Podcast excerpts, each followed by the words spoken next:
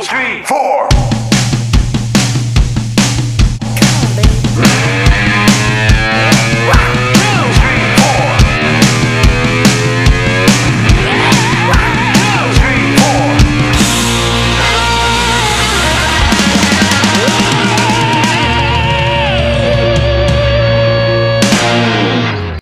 Caralho, malandro, é isso.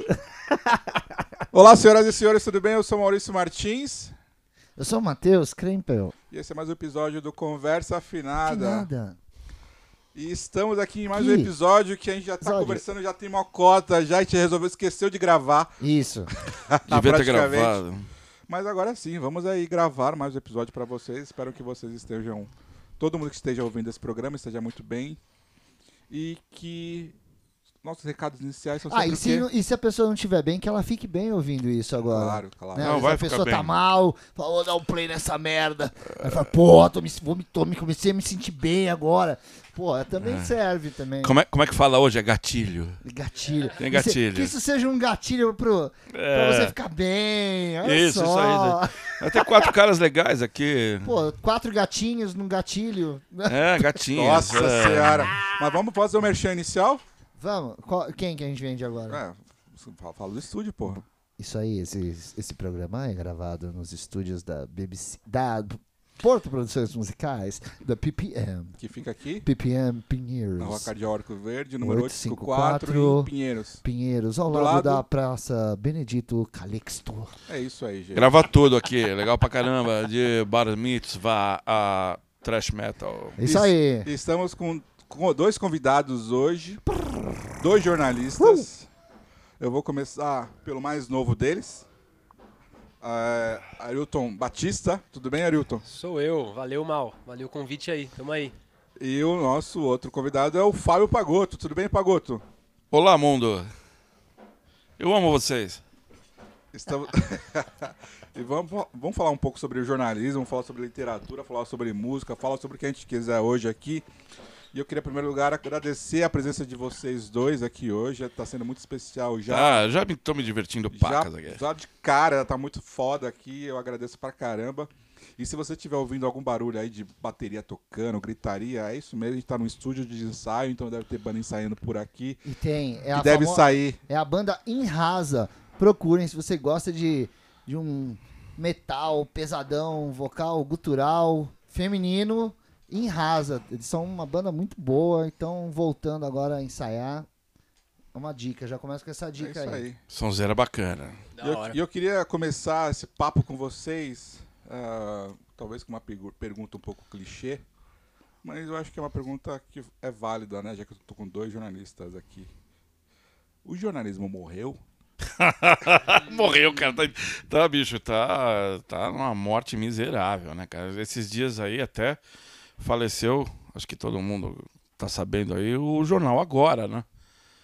É, expirou, né? Deu, deram extrema unção nele domingo, né?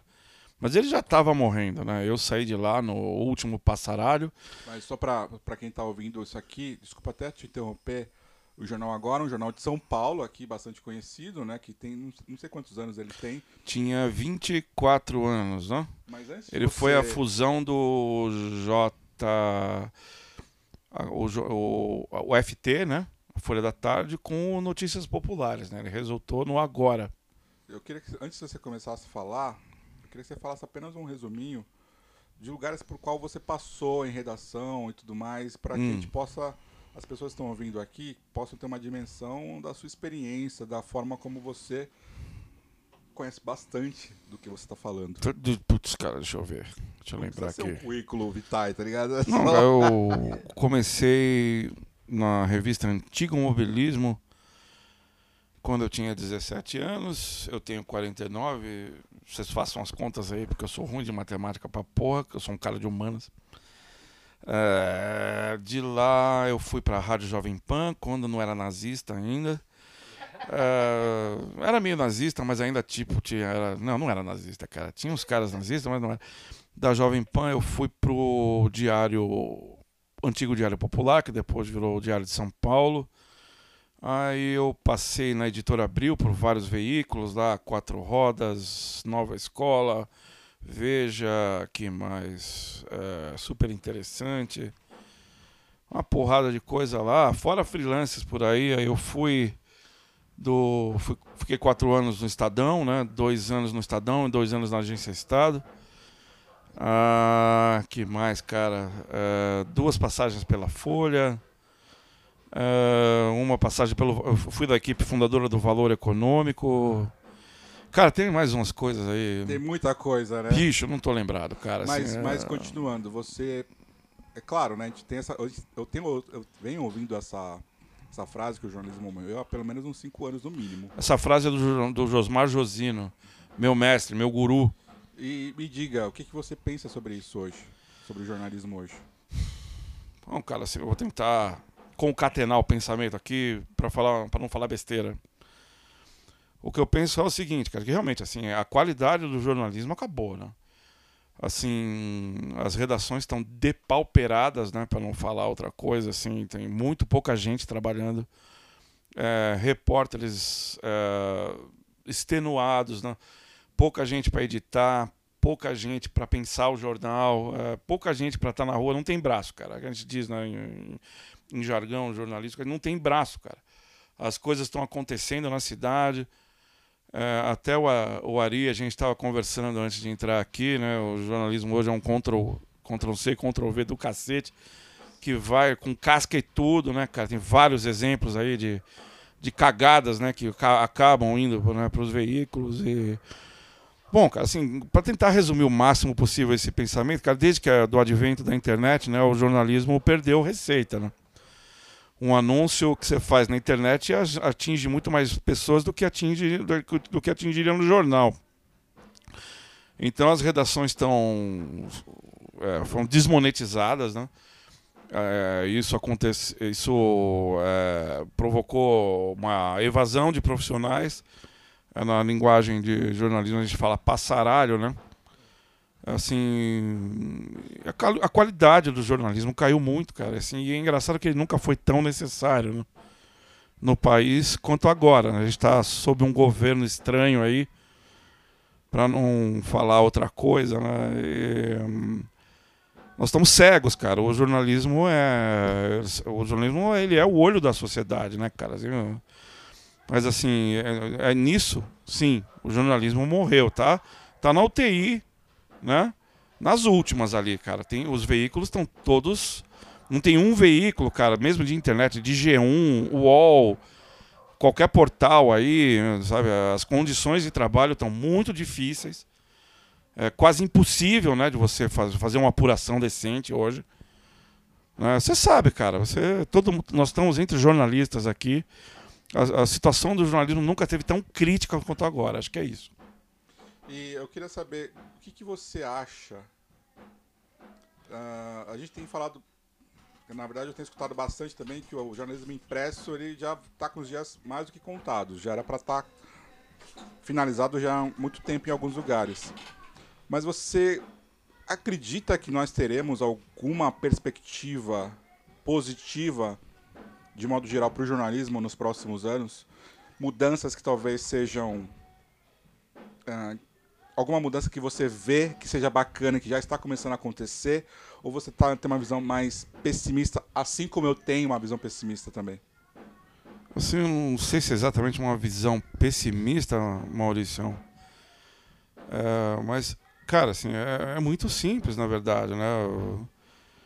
Assim, o jornalismo precisa encontrar alguma maneira de se sustentar, de se viabilizar é, cara, assim, ninguém, nenhuma empresa faz caridade, né? Então, o, e não tem nenhuma empresa hoje em condições, cara, de manter um jornal impresso. Assim, a Folha também. Sabe, a Folha de São Paulo e o Estadão estão com os dias contados. Né? O Estadão virou uma revistinha, vamos falar real. Eu vi um cara lendo o Estadão. Isso que eu ia falar, eu vi outro dia, é o Estadão, eu tava pra falar. É o Estadão, é o Estadão que virou tipo The Sun, assim, né? virou uma revistinha, virou, irmão. É, virou aqueles jornais da da, da Inglaterra que são pequenininhos assim, isso, assim. Tipo, é. é. eu achei muito doido que eu vi um É isso mesmo, falei, cara. Mano, olha o que eles fizeram, velho. Aquilo é o Estadão, aquilo que você viu é o Estadão. É o Estadão, cara. Falei, quantos anos você tem? Estadão virou Estadinho. 43. Porra, dois, bicho. dois. É que quando então... for da hora eu devo ter 43, mas. É, então, bicho, pô, é, quando, quando meu pai comprava o Estadão em 1979, bicho, era uma jabiraca de 3 quilos, cara, sabe? E foi indo, foi indo, né? O, cara, não tem muito segredo, sabe? A internet desmonetizou o jornalismo impresso, cara. Sabe? Questão financeira mesmo. Cara, tem aquele lance que a gente chama de borderô, né? O borderô, cara, é a receita que entra e que paga os que paga a redação, cara. Se não tem muito anúncio, se caem os anúncios, eles demitem as pessoas. É isso que acontece. Não tem muito segredo. Sabe, não, jornalismo impresso não se sustenta mais hoje. Assim, a visão positiva que eu tenho, Mauricião, é que o jornalismo é necessário, cara. A gente tem que encontrar alguma maneira, sabe, de, de, de reviabilizar as redações, cara. Sabe? É, porque eu cara, você imagina como é que estaria o país se não tivesse, se tem do jornalismo, tá do jeito que tá, sabe? O, o cara tá fazendo, o, o cara vocês entendam, né? O, o senhor excelentíssimo. O cara. Lá, o cara lá. O cara. O cara lá. O cara, o cara lá tá fazendo. Você imagina, cara, que eu, meu, vamos falar real. Nós somos heróis, bicho. Nós somos, a gente tá fazendo isso aqui porque porque a gente Cara, o jornalista, ele é um cara idealista, assim, geralmente por natureza, né? Quer dizer, eu, quando entrei nessa porra aqui, meu sonho nunca foi derrubar presidente, nem vereador, nem. Meu sonho sempre foi ajudar, cara. Sempre eu entrei nessa porra aqui. Eu venho da periferia, né, cara? Né? Como você. E eu sempre, meu sonho sempre foi, cara, não, pô, tem que dar, sabe, tem que devolver para a sociedade, né, cara, o que eu recebi aqui, tendo podido ter acesso a uma faculdade e tal. E, e é isso, irmão. É isso. E é, nesse sentido eu queria perguntar pro Arilton. Arilton, você não precisa falar onde você trampa, tá ligado? A gente vai falar apenas que você é assessor de imprensa de órgão público, beleza? Demorou. Melhor, né? Pra, no, pra nós dois melhor, até. Melhor, pra todos. Olha só, adorei. Mó mistério, cara. Não, é porque. Bota, bota o som do arquivo X aí. Escreve pra brasileirinha. Não, é, é, eu até falo isso também. Eu, eu não tenho motivos É pra público, mentir, né? é porque eu também sou assessor de órgão público. E a gente assume também uma postura do tipo assim: se a gente fala o local da onde a gente trabalha, parece que a gente está representando o local que a gente trabalha. Então, E não é isso, a gente não quer isso. A gente não quer causar esse tipo de impressão, mesmo que a gente fique claro que é uma opinião nossa, que é uma opinião pessoal, enfim. Então vamos deixar assim mesmo, porque eu acho que é melhor, né? perfeito. Ah, mas eu acho que tem uma questão, eu não sei se você concorda comigo, Arilton, que vai bater até no que o, o estava falando. Eu acho que na nossa área, como assessor de empresa de órgão público, por mais que a gente tenha né, um, um trabalho institucional ali em jogo, né, que a gente acaba tendo né, ah, questões para responder que são importantes, né, que são relevantes para a sociedade, e, e a gente tem um trabalho de apuração muito grande, de checar não só com uma fonte, com outras fontes, de falar com, de repente com quatro, pelo, menos três pessoas ou duas pessoas no mínimo, para poder confirmar que aquela informação está certa, bater com aquela informação, de repente, ou que o jornalista está perguntando, né, que entrou em contato com a assessoria de imprensa, ou que a gente está produzindo uma pauta, tá, tá, tá correta. Olha, se eu posso fazer um parênteses aqui? Pode, pode. E olha, falando como quem tava do outro lado do balcão, a gente faz uns pedidos escrotos, né, velho? Pega e pergunta assim, ó, quantos bebedouros que tem nas escolas dos... Nas escolas de São Paulo, né, cara? Tipo, e, meu, e foda-se, né? Se vira aí, se vira nos 30. sabe? E os caras respondem, bicho. É, porque acaba tendo É um difícil trabalho. trampo. é um trabalho muito. Aí você me corrige se tipo, você discordar, Vamos enfim, ou acrescenta, enfim. Porque acabou entrando nesse assunto, eu também eu acabo meio que me sendo tomado por isso. Mas é um trabalho social também, cara. Social, com E da- certeza. de- assessor de imprensa de órgão público é um trabalho social. Não há, não há ninguém nesse mundo que me con- consiga me mudar meu pensamento em relação Sim. a isso. Cara, E a gestão vai, E o o- jornalista tem uma pergunta, filha da puta, Filha da puta. eu mas eu fico pensando, eh, se ele está perguntando isso, é porque existe um motivo. Ele pode querer foder né, a instituição para a qual eu estou representando aqui? Pode, é claro. Mas, ao mesmo tempo, qual que é o impacto que aquela pergunta tem de fato na realidade daquelas vidas que estão ali? Você fala do bebedor, beleza. Ah, deixa eu te contar, já que vou, vamos entrar em parênteses aqui vários. ah, é uma obrigação que existe o bebedor, né? É uma obrigação, é fato. Ao mesmo tempo, ah, existe o vandalismo, por exemplo. Sim. Né? Eu, lembro, eu lembro de uma, uma questão, eu tô falando até mais do que vocês, eu até peço desculpas Manda aqui. bronca. Teve uma questão uma vez que a gente era muito questionado na época por conta das, das lixeiras As lixeiras. eu- que, que, existem, que existem aqui na cidade de São Paulo. É, então. E assim, era uma cobrança por falta de lixeira, por falta, né? Porque tem situações que a lixo tá no chão ali. E a gente apurava que no final das contas o que acontecia? A lixeira tinha sido instalada semana passada naquele local, mas já estava vandalizada. Cara, era um absurdo, assim, eu lembro mais ou menos dos dados de... E era foda, né? Não, cara, foda.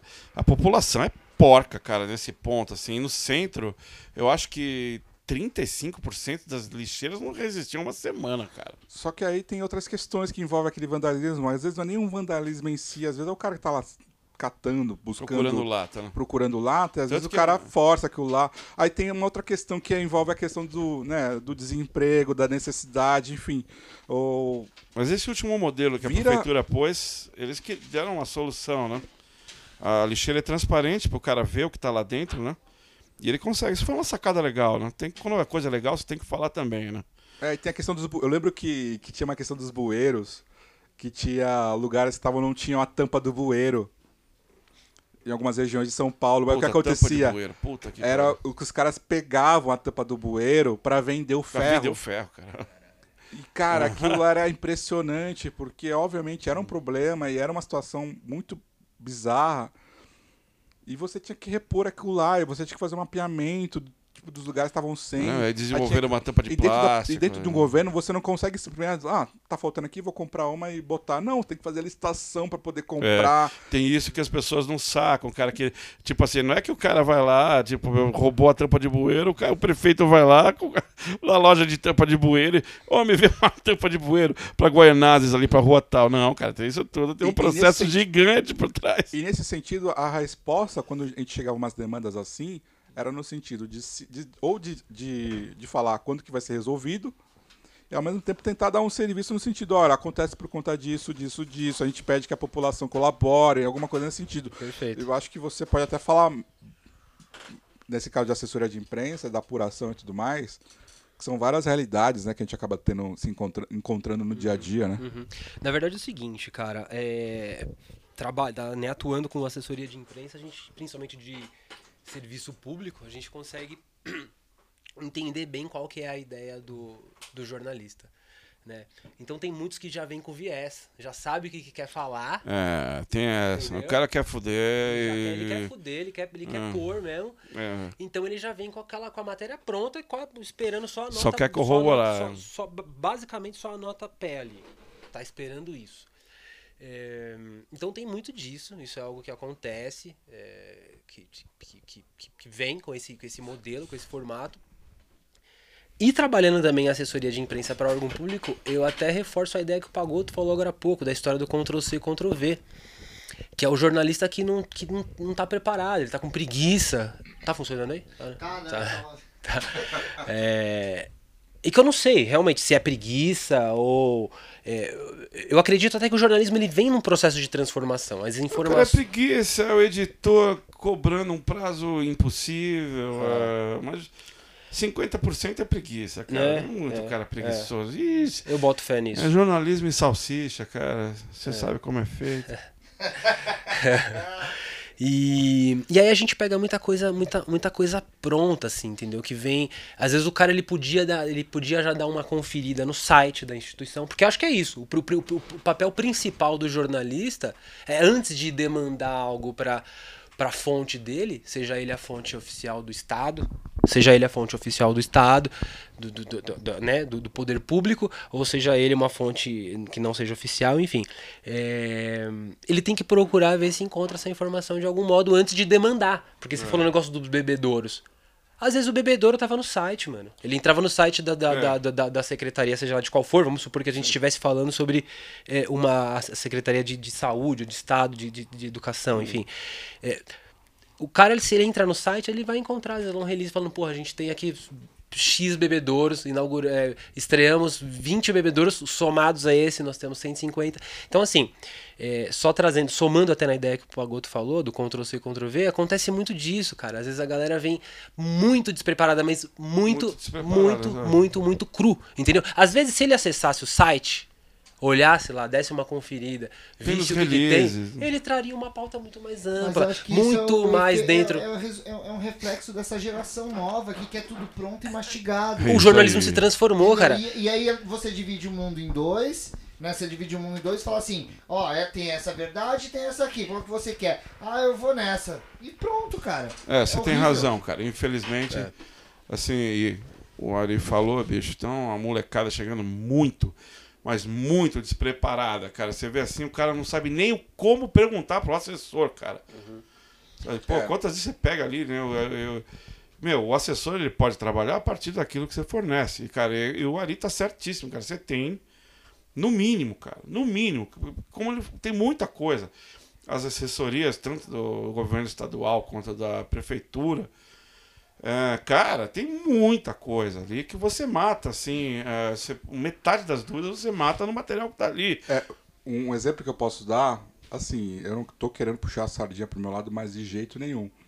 Mas neste momento também tem outro fator que eu acho que é de extrema relevância, porque a gente está vivendo na era da desinformação também. Opa! Então agora que nesse período da Covid-19, né, do coronavírus, a gente passou por um processo gigante, nesse processo da vacinação, inclusive, de várias notícias, notícias assim, for boatos, né, boca a boca, assim, de gente falando coisas que, Maurício, tipo, eram... fato ou mentira. Pois é. Fato ou mentira. Existe uma, um, um novo. Uma É, nova isso é categoria muito de jornalismo, louco. Que é o fato ou mentira. Que é um departamento ali de jornalismo de todo veículo decente. Que é pegar ali essas coisas, histórias. histórias. É o ano. O, o, o bicho papão existe ou não existe? Olha, foi verificado que o bicho papão não existe. Não, Mas Isso, é- isso, é- isso, mas é- isso, é no meu ponto de vista. isso, cara. É quase Quase isso. É isso, é. quase isso. É quase. Cara, eu não tô, eu tô falando sério, é quase, Quase, isso. é quase. E isso desmente fake e isso desmente erro. Rapaziada. Você entendeu? Às vezes o cara é da, o fake às vezes é mal intencionado. O cara foi, É. fez por querer. Sim, ele plantou sim. aquela, aquela, aquela Eu, Na mentira. verdade, eu acho que a, a grande maioria do que a gente vê aí de fake, que o pessoal perde tempo pra desmentir, são fakes São plantados. fakes ali plantados. Pra, Pra- pra desestabilizar. pra É, porque, desestabilizar. porque o fake, porque o fake ele tem, na, na minha opinião, pelo menos basicamente duas funções. Primeiro, causar medo. Uhum. E segundo, falar mal de alguém que é seu inimigo político. Mas é que hoje em dia não é mais uma brincadeira de colégio, né? Não, Não. não, é. Não, Não, é. uma É fatal. parada séria, cara. fatal. É uma parada séria. É feita com o intuito de alguma coisa ali. E ele tem um fator ainda gravíssimo nessa pandemia, que ele causa mortes. né? Principalmente quando você tem um presidente que Eu- fala que é verdade, gente. Eu ouvi falar, ó, que tomou a vacina, pegou AIDS. Porra. É. Não, assim, às vezes eu vejo. Eu vejo Normatiza assim, a ideia, né? os caras, assim, respondendo questões, cara, eh, sem querer citar casos aqui, mas, bicho, eu, fa- eu falando como jornalista, assim, como profissional de imprensa, eu falo assim, meu, olha o tamanho dessa pizza. Eu não queria estar na Secretaria da Saúde agora. Entendeu? É verdade. Pra responder uma essa pizza aí. Eu já, eu já falei isso aqui uma vez, acho que alguma vez eu já comentei. Que eu tenho uns amigos que trabalham na área de comunicação lá em Brasília. Ah, E eles falam, cara, tipo, quase ninguém ali fecha é, é, é, com a ideologia ou com as palhaçadas todas que a gente vê. E pra eles é um trabalho filha da puta, cara. Porque eles ficam ali, porra. mas, Eles têm que, que, que fazer o certo, não tem essa, né? cara, eu posso Mas, fazer cara, um é, eu ia fazer um- vai posso fazer, Paulo? faz, aí, Eri. Cara, é, é, esse lance aí, cara, não é querendo generalizar nem nada, mas pô, na verdade eu tô generalizando, a verdade é essa. Eu acho que isso acontece em todas as áreas, mano. É, Às vezes é você, verdade, tipo, né? pega um trampo, sei lá, numa Ravan da vida aí, tá ligado? Porque você conseguiu. O exemplo Eu, filha não, da eu puta. fui, eu fui, eu fui no, eu fui no fundo. Essa da Havana. Eu fui no fundo para justamente pra isso, tá ligado? Mas é Porra, isso. aí tá ligado? Aquela parada tá botando a comida dentro da sua casa, tá botando. E assim, é um trampo, é um trampo técnico, tá ligado? É um trampo técnico. técnico, cara. como que. Como lidar com isso? Porque aí entra aquela questão do seu. da sua ideologia, aquela bandeira que você levantava desde os 15 e que chegou nos 30 e você fala, e agora, mano? O que, que eu faço? É, então, tá ligado? Nessas horas, eu, eu- eu- assim, eu penso que eu não tô nessa situação. O- o- na, na- minha família, o jornalista é o meu irmão. Ele é editor do Santa Portal, lá de Santos. Pode crer. E, e ele, meu, tudo que vocês estão falando eu escuto dele. Tipo, o desespero dele de falar, meu irmão, filha da puta que não sabe escrever, eu não consigo achar um cara que saiba escrever. Uhum. Sei lá, um, não sabe escrever porra nenhuma. E o cara tá com o diploma na mão e não, não sabe Não. escrever. Isso é E foda. desespero. Mas tem essa questão toda aí do, do- do- da ideologia. Cara, nessa hora, assim, né, tem que tentar ter aquela coisa assim. Cara, você omite, mas você não pode mentir, né? Então, então tá, ideologicamente falando, ó, tu não vai falar disso aqui porque isso aqui vai foder com nossos patrocinadores. Uhum. Entendeu? Então tu não vai falar mal disso, disso e disso. Foi apurado? Foi julgado? Não. Então tu cala a boca, fala todo o resto. Mas pô, vou perder esse furo. Tu vai perder esse furo. Porque ou tu perde o furo ou tu perde o emprego, tá ligado? Tá ligado? É uma, é uma linha, é uma linha bastante tênue. Porque é aquilo, às vezes, mano, na vida. Nossa, dei meti um arrotão aqui no negócio, mancada, né, velho? Foi a menina cantando. Foi, foi a menina, né? É, Cara, que loucura, mas eu vou, eu, vou, eu, vou, eu, vou, eu, vou, eu vou citar o chorão do Charlie Brown. Ele fala: cada escolha é uma renúncia. Desculpa, cara. Não, fica à Eu pensei que ia falar o cara, o chorão. Como disse o chorão, tic break. Como diz o chorão, cada escolha é uma renúncia, assim é a vida. Então, cara, é, em muitos momentos, na nossa, principalmente na vida adulta, velho. O Fagoto é mais adulto que eu, então ele vai conseguir falar melhor sobre isso.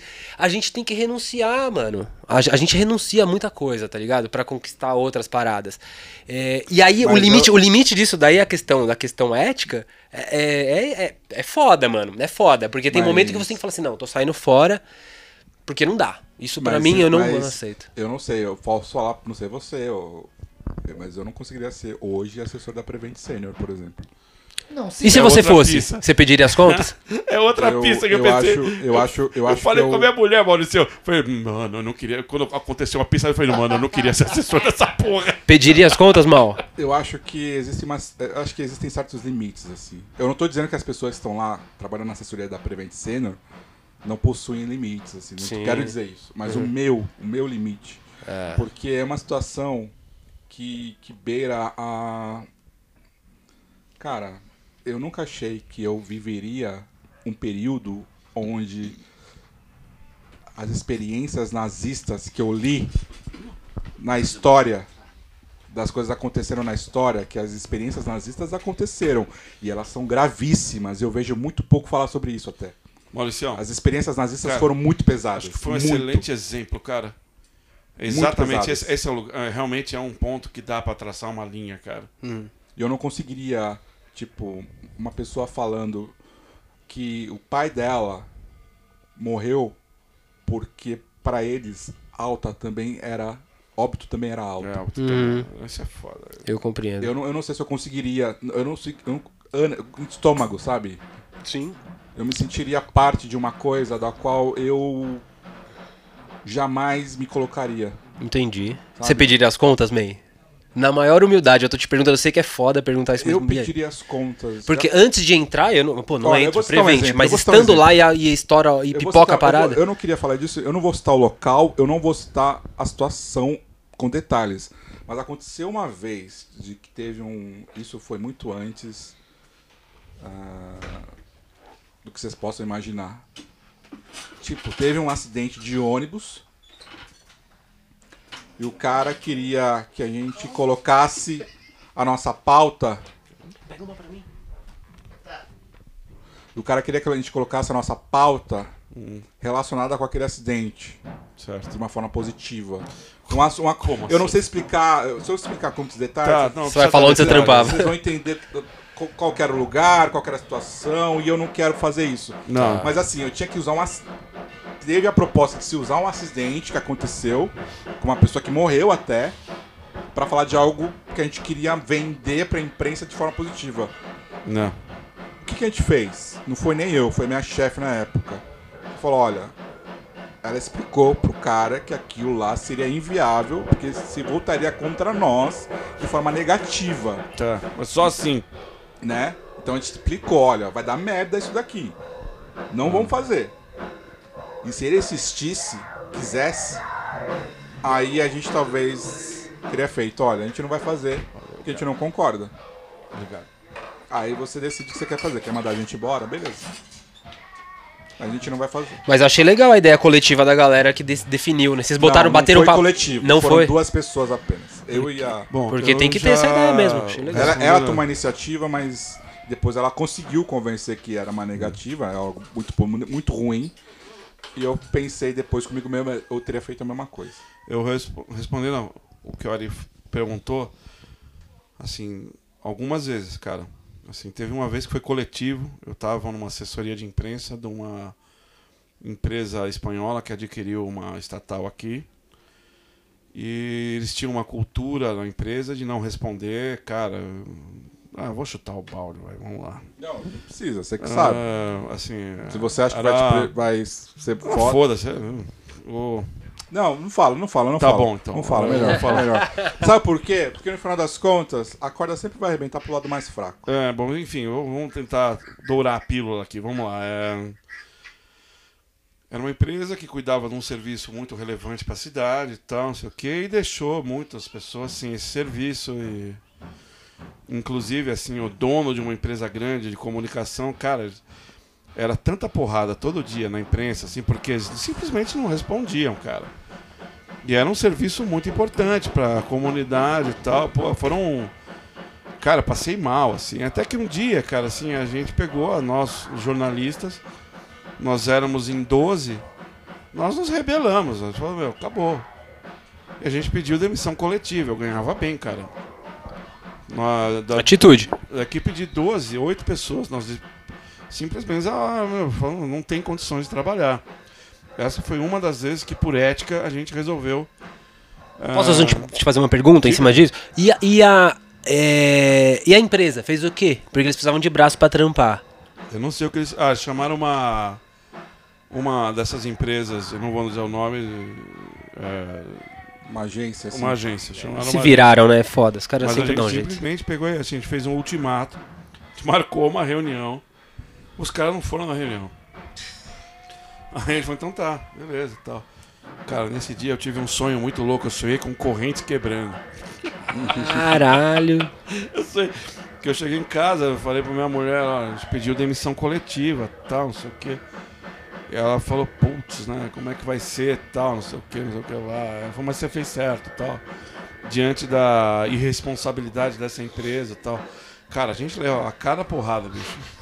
Cada porrada. Por isso que eu falo, conheço os dois lados do balcão, entendeu?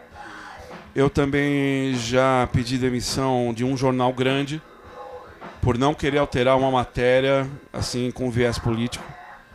É, foi na época do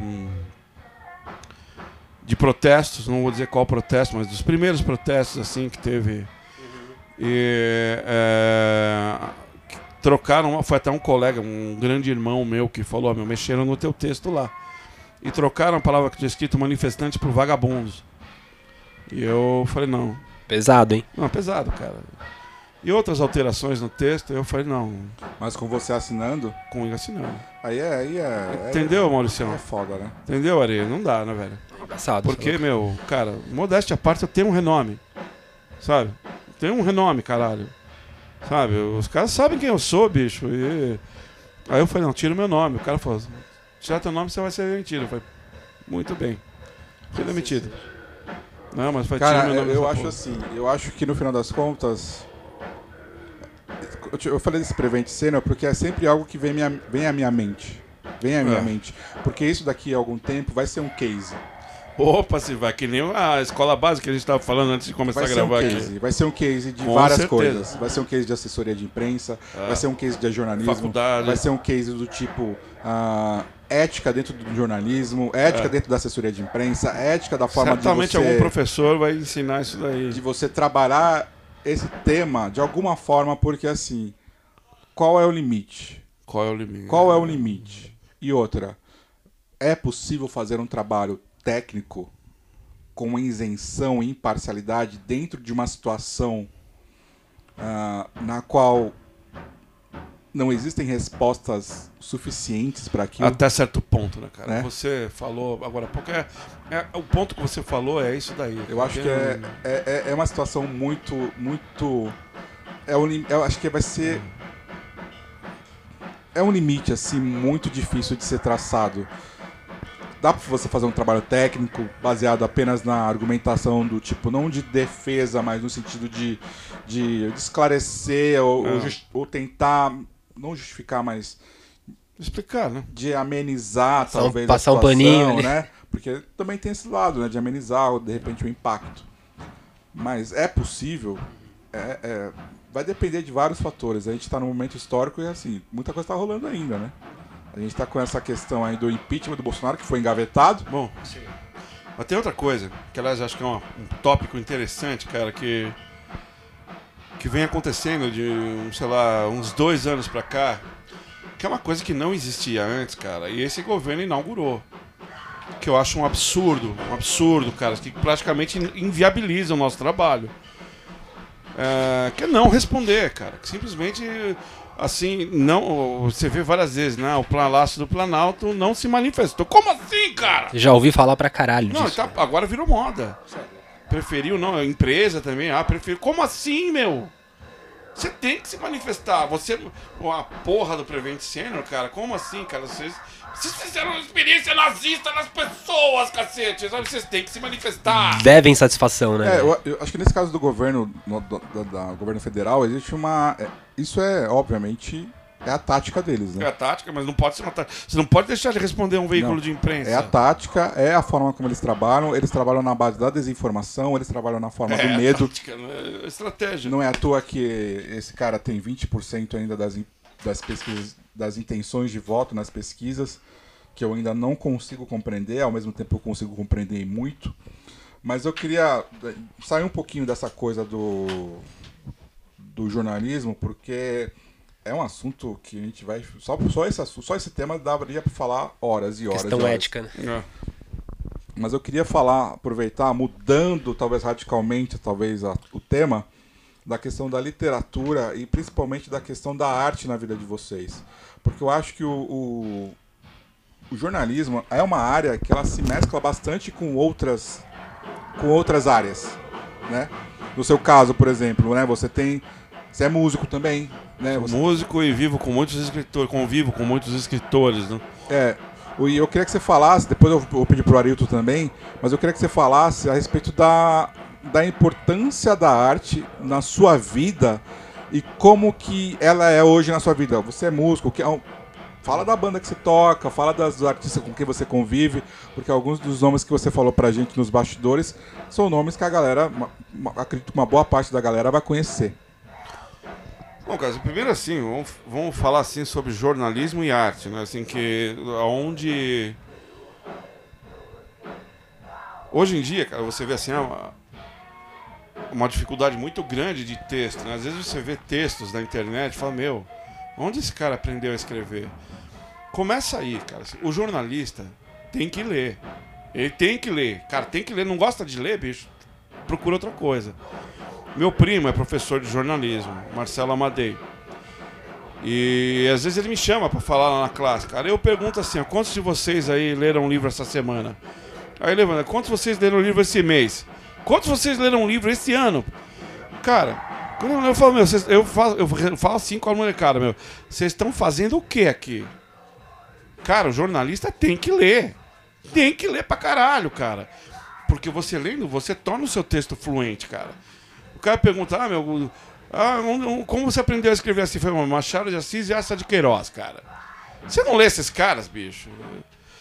Bom, mas enfim, cara. ah, Mas só um adendo no que você está falando, eu acho que. Porque quando a gente fala que tem que, tem que ler, que eu sempre escuto isso, a impressão que dá é que tem que ler por obrigação, mas tem que ler por prazer. Tem que ler pra prazer. E, Mas por isso que eu perguntei pros Né? caras, meu, que vocês estão fazendo o que aqui, bicho? Vocês não gostam de ler, vocês estão na profissão errada. Aí eles falam que tão- eles estão lendo legenda no Netflix. Não, bicho, mas é, vamos supor assim, cara. Eu vejo isso, às vezes, você, você tem algum debate estúpido no Facebook. Cara, você derrota o cara, porque o cara não conhece português, velho. sabe? É como se, assim, é como se você fosse, vamos supor assim, um espadachim. Você treinou, cara, com o samurai do Japão lá, cara, você sabe 50 golpes. O cara perdeu a luta antes de sacar a espada, entendeu? É, isso é ler. É como você desenvolve golpes, cara. Você desenvolve é, o seu karatê, cara. Você estudou com o Sr. Miyagi, você estudou com o Zashi, você estudou com o caralho a quatro. Mas, cara, acho que eu fugi um pouco da, da questão, né? cara? Você tinha perguntado especificamente de. Da, da arte, da, da, da presença da arte na sua vida e da música, no caso, É. né? Porque você tem uma banda, você convive com escritores. Sim. E você tem também, né? Não sei se você quer falar disso, mas você tem um livro aí que você tá produzindo também. Tô, Você já- nunca lançou nenhum livro, Pagoto? Um livro Não, seu mesmo? cara, sim. Porque assim, eu vejo, vejo você no Facebook, eu já falei isso pra você, cara, você escreve de uma forma assim que eu fico Então, muito cara, assim, impressionado. Olha, assim. olha os meus amigos, cara. Caras que são seus amigos, assim. O Mário Bortolotto, que é o vocal da minha banda, o Saco de Ratos. É, o Marcelo Mirizola, é um cara com quem eu converso toda semana. Assim. O Marcelo, meu, Marcelo Mirizola é o melhor escritor brasileiro vivo. Sabe, cara? É, Reinaldo Moraes, é, o, o- porra, cara, o Lourenço Mutarelli, é o Marcelo Rubens Paiva. São pessoas com quem eu tenho certo convívio. Então, o, a- o meu o nível é muito alto, cara. Porra, bicho, eu fico com vergonha. Fora que o Marcelo Mirizola me desincentiva a lançar um livro, cara, porque você não ganha porra nenhuma, né, cara? Você não ganha porra nenhuma, né, cara? E um dia ele me mostrou o, o bordeirozinho lá. Porra, cara, ele vendeu, sei lá, tipo, dois mil livros. Acho que não tinha 200 contos de direito autoral, cara. Ele falou, "Porra." Mas enfim, a gente não lança né? A gente não lança um livro pra ganhar dinheiro, né, cara? Assim como também Verdade. hoje em dia, infelizmente, também não toca pra ganhar dinheiro, né, cara? Ah, isso, isso, cara, isso aqui é o assunto pra outro podcast inteiro, né, cara? Essa merda que tá acontecendo na música hoje em dia, cara, assim, eu- e assim, sinceramente, assim, eu quero que se foda quem era fã daquela dona lá que morreu no avião. Muita pena do filho dela, muita pena dela, cara, da história pessoal dela. Pessoa física. né? Mas as da pessoa física. Da pessoa física. Mas assim, enquanto representante, cara, de uma indústria cultural podre que não dá espaço pra mais porra nenhuma. Sabe, meu, que se foda, cara. Sabe, porra, não. Não, e é isso mesmo. É, é, é, é- assim, então você já, é, é isso que é legal, que você tá ligado, que eu já ouvi de, de gente que, que tava lá e não tá mais e que fala, meu irmão, a parada fudeu, tipo, ninguém tá dando espaço, não é pra você que tá, tá chegando Hum. aí, tá buscando. Não tá dando espaço pra quem já teve espaço. Ah. Tipo assim, acabou, não tem rock. Ah, é o Ira. É o, ah, dizem que o disco novo do Ira, por exemplo, que é super bom. Eu ouvi e falei, pô, o disco é bom, é legal pra caralho mesmo. Mas assim, mas não tem espaço, que se foda que é bom. Porque ninguém vai dar espaço pra qualquer outra coisa a não ser o tal do serta... Não sei qual é o nome daquilo. é Posso fazer uma pergunta leiga no meio Claro, disso? Claro. Cara, isso não tem um pouco a ver com a questão da. Eu não sei se nem a, a terminologia é correta, mas é, a música, a arte como um todo, né? Acho que por conta da questão da, da internet, das redes sociais, meio que banalizou. Então o que acontece? As pessoas não consomem o álbum. Elas consomem as, Ah, as mas- pílulas. Mas pá, além disso. É isso, mas, ó, mas é sobre isso, é, é muito legal, porque eu tenho, eu tenho uma discussão com a, com a minha própria banda sobre isso. Que eu falo assim, não, porque veja bem, porque estamos vivendo a época dos singles. Eu falei, a época dos singles já aconteceu, nos anos 50 e 60. Ok, já existiu a época de single, não vem com essa. Mas tinha álbum também. Não, mas veja bem, porque agora não sei o que, veja, a Anitta vai. Me dá um exemplo no rock. O rock, o rock como gênero musical, é, talvez jogue ele no mesmo balaio do gato do jazz, do blues, ou que seja. Mas assim, o fã de rock, cara, ele não é fã de single. O fã de rock é fã de álbum. A pessoa que escreve sobre rock, ela não escreve sobre um single. Não. Eu, eu vejo isso pela galera que escreve no nem o Maurício e tantos outros. Cara, eu mando lá um release, lancei um single. Foda-se. Cagaram. No Spotify. Ah, lancei um EP. Ah, legalzinho, né? Tá legal. Lancei um álbum, beleza. Só Qual uma é o pausa, só, conceito só uma dele? pausa, só uma pausa. Boa, boa, Qual que é boa. o conceito? O que que é? Por quê? Por quê? Não sei o quê. Eu acho que o fã de, o, o, cara que curte rock ainda tem isso culturalmente. E acho que o grande erro das bandas é, atualmente, eu acho, isso é uma visão minha, é querer achar que o rock tem que correr atrás do, do, do que funciona. Pra quem trabalha com uma Não, máquina a por coisa, cima. a coisa mudou toda. Eu vou falar pra vocês, assim, eu- eu- tendo saído do jornalismo, fui trabalhar com meu irmão e a gente faz testagem de Covid. E o meu irmão sendo produtor, cara, a gente fez muito clipe de funk, de sertanejo, de tal, não sei o quê. Não tô falando do mérito do, do, do Hitmakers, mas eu acom- acompanhei muito de perto. E aí a gente foi participar da gravação do clipe de um desses caras muito ricos aí. E beleza, tal, não vou entrar no mérito da questão artística, cara, mas assim, eu- os caras estavam gravando o clipe E aí tinha a música de fundo, cara, e a música tava muito ruim. Muito ruim, tava assim, mas com problemas de gravação. Falando da coisa, cara, falando com um cara que é. que é técnico. É, assim, o problema tava na, na gravação em si, assim, da, da qualidade técnica. E eu virei pro produtor do, do cara falei, cara, desculpa falar, eu sou músico, assim. A música tá tem várias coisas estranhas, sabe, tá muita coisa estourada. Né? Falei, não, não, não tá pronto ainda. Eu falei, vocês estão. Vocês estão gravando o clipe antes de gravar música, é isso? É, a gente tá gravando. Fora que assim. Eu falei, que, não, a gente vai lançando teasers, que a coisa mudou toda, irmão. Mudou toda.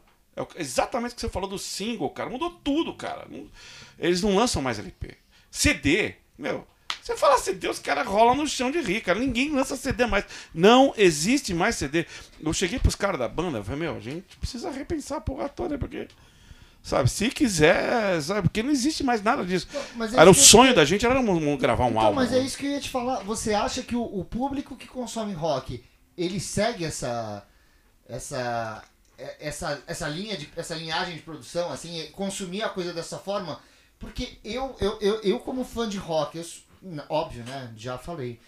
Tipo, eu, gosto, cara, eu ainda, eu ainda sou tarado do, do, do disco e o que, que esse disco representa. Desde a ordem das faixas até a capa, tudo, o, o, conceito tudo. artístico de um álbum, cara. E, e, acho que isso que tá, talvez, de certa forma, porque isso ainda não, não conseguiram tirar isso das bandas de rock não. mundialmente falando. Não. Então acho que talvez seja isso que ainda mantém, é, que, que por um lado. É, torna um disco de rock talvez um pouco uma obra um pouco mais artística do que mais completa. mais completa do que o desse hot dog que é um hot dog. Lança uma música pô essa música é legal é um pra hot caralho. dog cara. Um hot dog que é outro. Mês que vem é. sai outro, é, outro mas fazer uma observação. O cara que às vezes não curtia a banda o cara que antes o cara que às vezes não curtia a banda, ele comprava o CD por causa de duas músicas.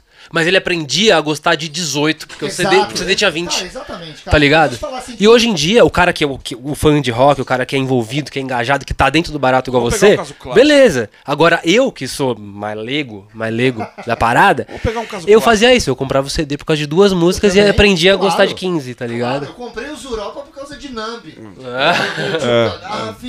Né? Eu, mas eu acho, mas eu acho, mas eu acho que tem uma questão.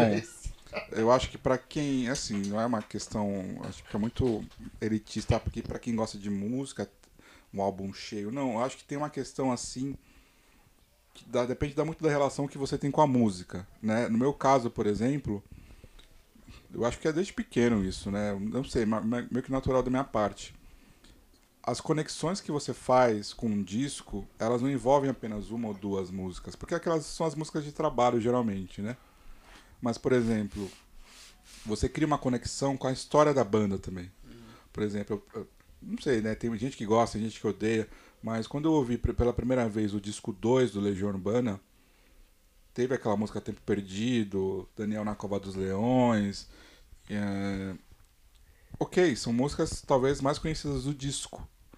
Mas você pega outras músicas como música urbana, uh, a Click on Canvas, que são outras músicas completamente diferentes assim do disco, você vai criando, percebendo que a banda tem uma personalidade artística. Mas isso em si, opção. Isso em si é uma parte assim, da obra. Foda, sabe? Que eu perguntar. Pega, caso clássico pega um caso, vamos pegar, pega um puta álbum, é qualquer um, um puta álbum. Um, um, Sgt. Peppers. Sgt. Peppers, perfeito. Cara, Sgt. Peppers, ele tem assim uma coisa da ordem das músicas, das músicas que foram escolhidas. Cara, que até. Ó, me arrepia todo só de lembrar, cara. Tô vendo, é verdade. Porra, cara, assim, a ordem das músicas, elas têm um sentido tal. Mas, retornando à questão que o Maurício levantou aqui, muito bem colocado, cara, assim, a coisa mudou, velho. Não adianta você produzir um álbum desses as pessoas não vão consumir, mas isso vem a, isso nos leva a outro ponto, cara. Há um ano, mais ou menos, eu li uma entrevista do baixista do Kiss. Uma coisa muito triste, cara. Que é uma, que é uma realidade que eu passo com a minha banda. É, tá tudo, aqui no Brasil, cara. Se tá lá fora, aqui tá pior. Tá tudo muito polarizado, cara, em torno do que a indústria cultural quer. E isso passa por aquele projeto de destruição da cultura brasileira. Sabe? é, de empurrar esse. O cara não tem outro jeito de falar. Esse lixo, sabe? Me perdoem. Me perdoa o caralho. Que se fodam os fãs dessa porra desse. Ah, cara, assim, a qualidade é muito baixa da, da, da, da música que tá. em voga hoje, assim. Mas por quê, cara? Por causa do projeto de destruição, sabe? Da educação. Da educação, cara. As pessoas. Cara, qual que é o jeito mais fácil de você tornar uma pessoa é, domesticável? É você deseducá-la, cara. Sabe? Não educá-la, e é o que tá acontecendo, cara. Existe um Mas- projeto hoje de deseducação, cara. Mas isso que você está falando entra também numa questão.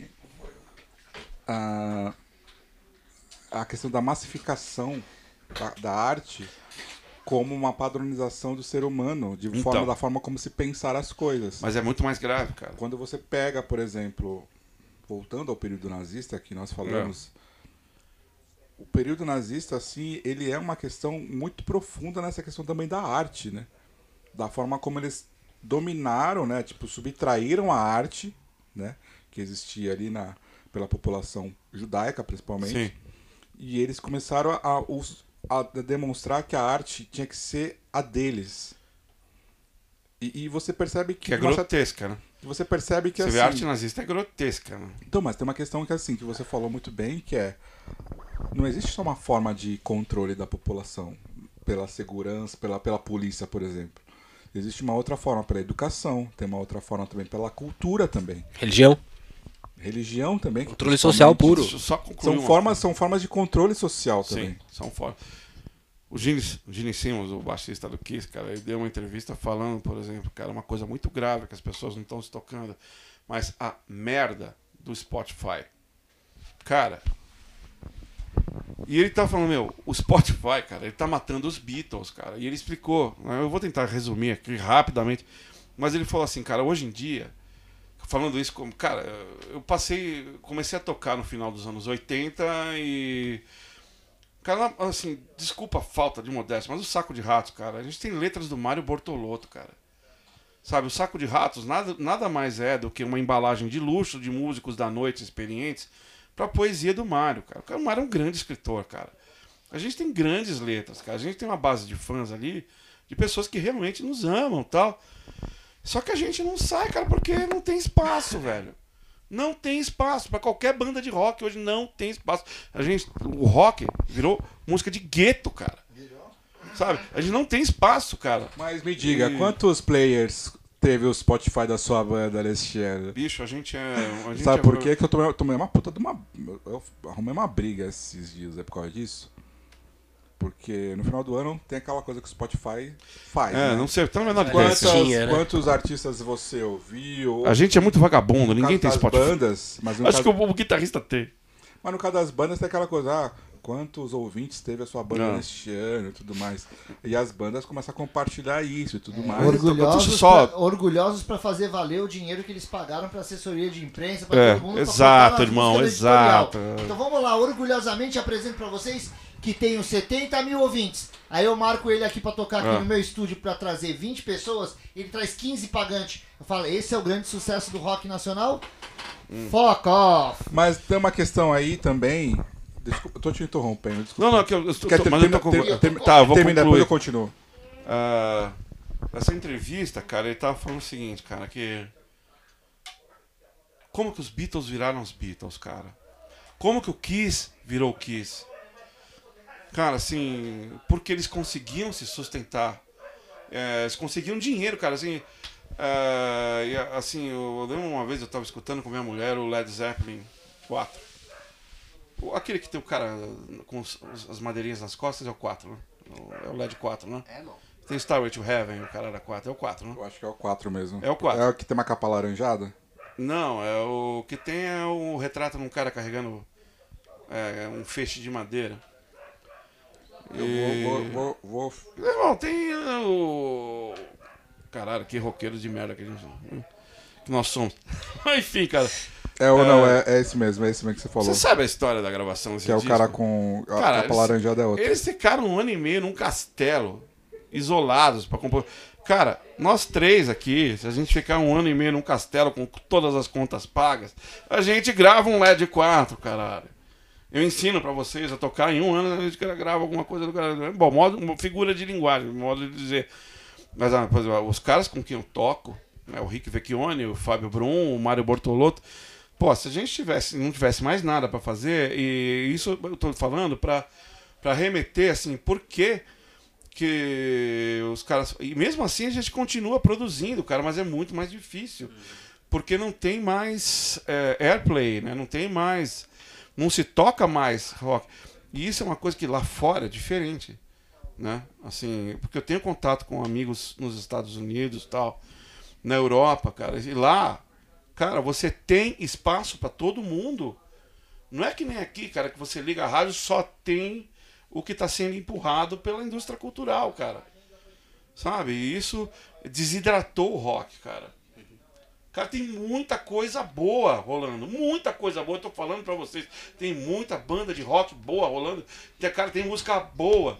Só que é o seguinte, cara, se você não. Se ninguém tem acesso a isso, via essa desidratação financeira e de divulgação, cara, assim, porra, cara, tudo morre. Eu ia tocar nesse Nós ponto. temos três CDs muito bons, cara. Ô, Pagoto, isso Tua talvez banda no. tem quantos CDs, cara?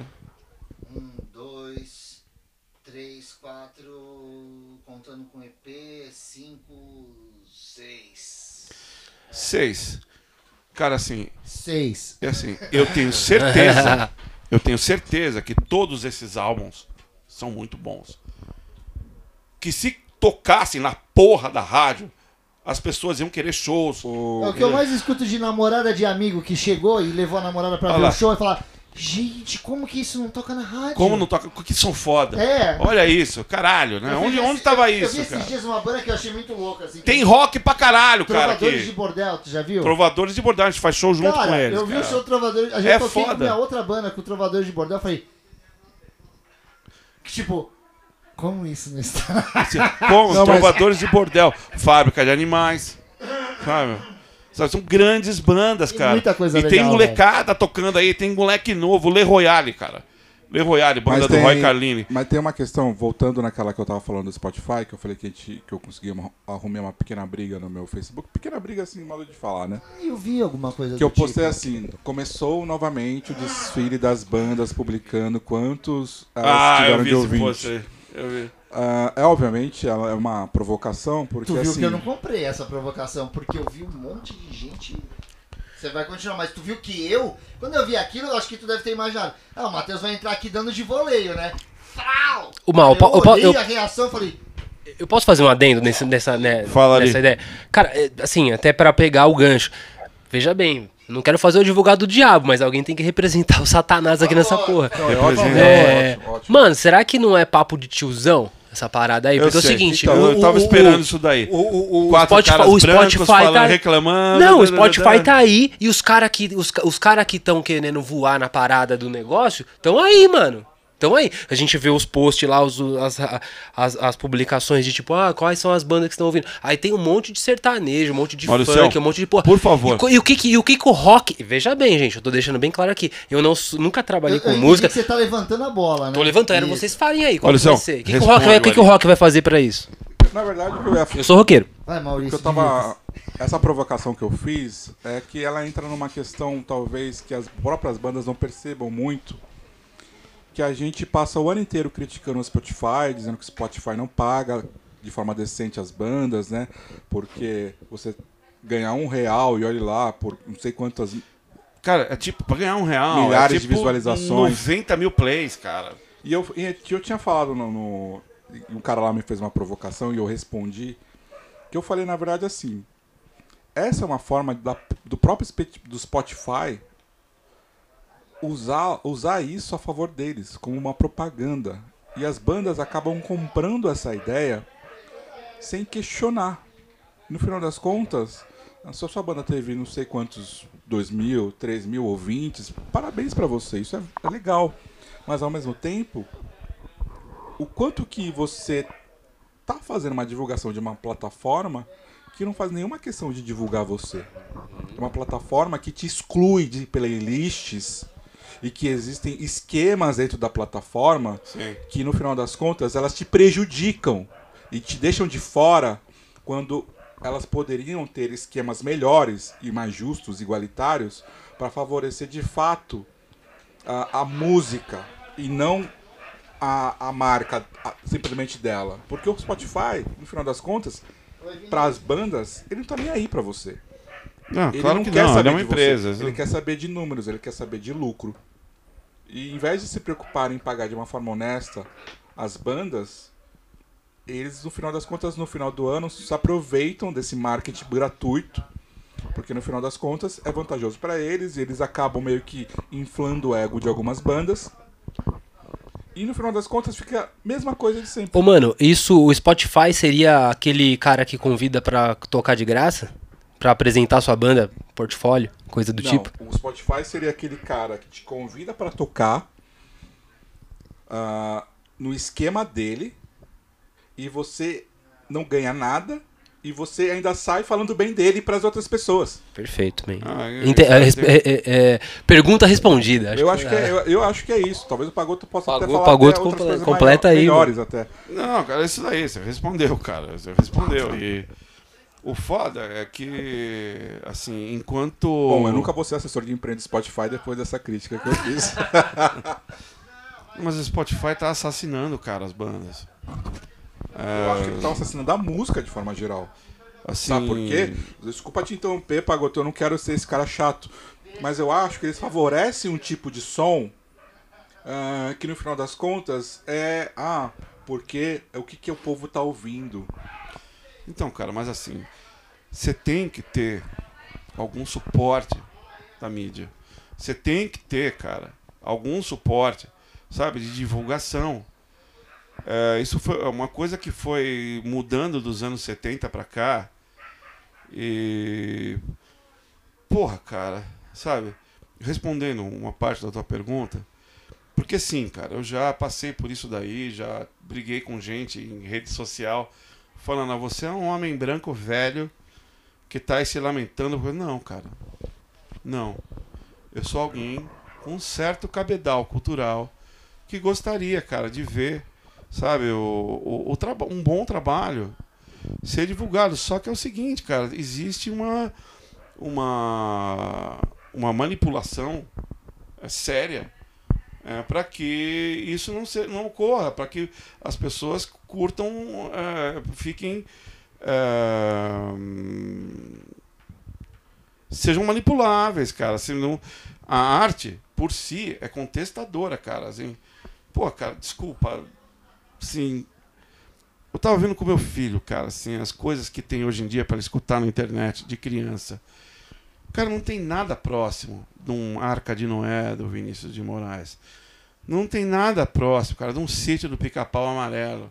Você pega um disco do sítio do, sítio do Pica-Pau Amarelo, pô, cara, tem Chico Buarque, tem, não quer dizer, tem tem é, Gilberto Gil, tem Nara Leão. Cara, assim, a, qualidade hoje em dia da música infantil, ela caiu muito, cara. A qualidade da música é, que se ouve, a da música popular, é um horror. É um horror, cara. Por acaso, esses dias aí eu vi um, um negócio na internet, essas 50 melhores frases da música popular brasileira. E tinha lá é, Chico Buarque, Nelson Cavaquinho, é, Noel Rosa. Cara, não tem nada sequer assim na sola do pé disso daí. Sabe? E o que, que aconteceu, cara? Esse projeto de desmonte da educação. Esse projeto, cara, assim, de tornar a população o mais manipulável o possível, cara. Você escuta um Chico Buarque, cara, uma construção da vida.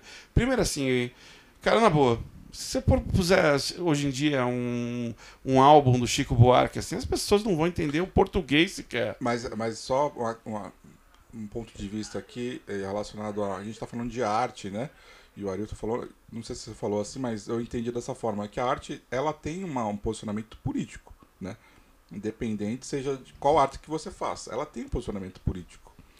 E nessa questão Sim, da é indu- intrínseco, é in- intrínseco. e da mas- industrialização da música, da formatação que ela existe hoje, eu vejo ela sendo parte de um processo de manipulação junto à educação que nós estamos recebendo há décadas, que elas fazem parte de uma doutrinação Sim. analfa- de analfabetização, no final Sim, das contas. sim, porque é. elas formam, na verdade, elas não estão querendo se preocupando em formar cidadãos críticos. Não. Elas querem formar, eu falo isso, a, a- sociedade de uma forma geral, que, que tem envolvimento da indústria, enfim, de vários setores.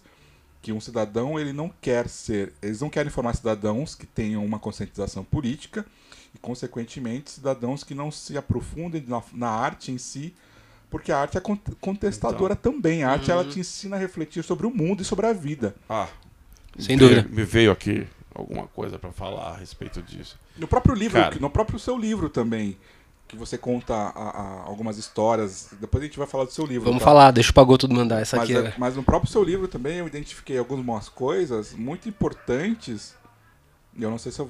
Aí eu, eu sempre acabo tendo esse lado viés de olhar mais político das coisas, né? Acaba sendo uma merda, né? Não, Porque às vezes o cara lá. não quis dizer porra nenhuma e eu tô lá interpretando, pô, os caras quis fazer Não, uma, uma, uma é crítica tá. social É a tua visão, é a tua Mas é que visão. tá. É isso. Né? Cara, assim, eu vou começar falando uma coisa, uma, uma frase que eu vi anteontem.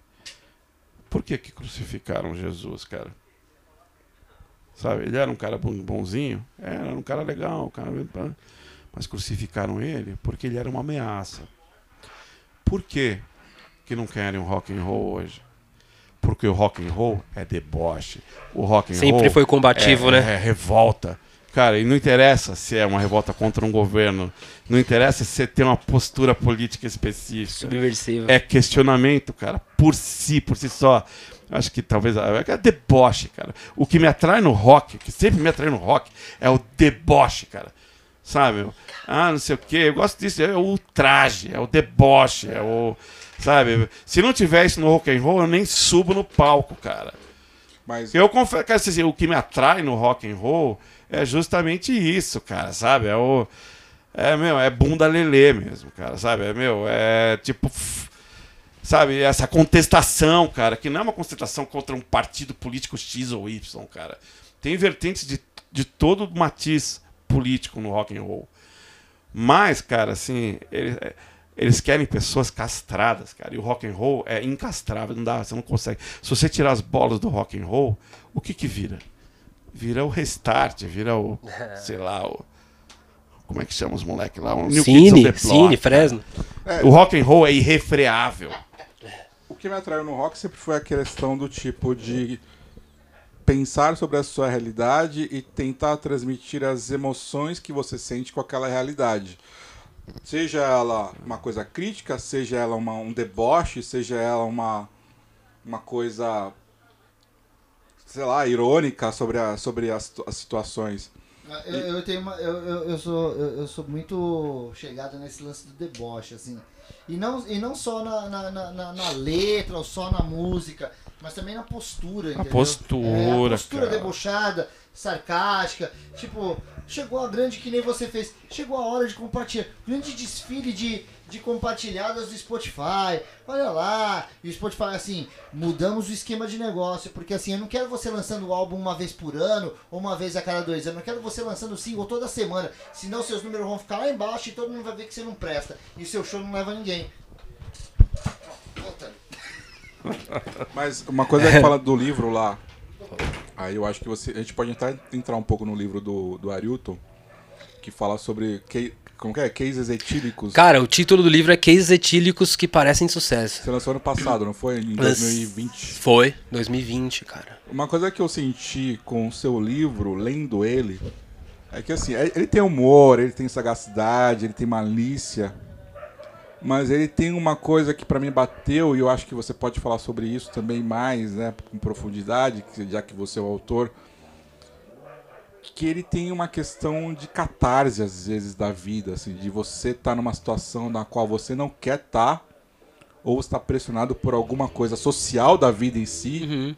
seja trampo, emprego, estudos, e você quer um alívio para sua existência, é um alívio para a existência, eu acho, eu senti o seu livro, Você diz a questão das histórias em das si, né? histórias em si. Cara, total. Na verdade, assim, é, p- pra traduzir pra vocês a ideia do livro é o seguinte: é, o cases etílicos que parecem de sucesso é basicamente o que o nome diz mesmo. São histórias que envolvem álcool, eventualmente drogas leves, e que parecem até de sucesso, porque virou um livro. Então eu tô contando num livro é, algo que pra mim foi Parece da hora. Você vai se fuder muito né, em algum momento, mas no final acaba meio que dando Cara, um revés meio ó, suave, assim. Olha aqui. Exatamente. Manda Olha bronca, aqui. Pagoto. Olha isso aqui, é rock and roll, cara, ó.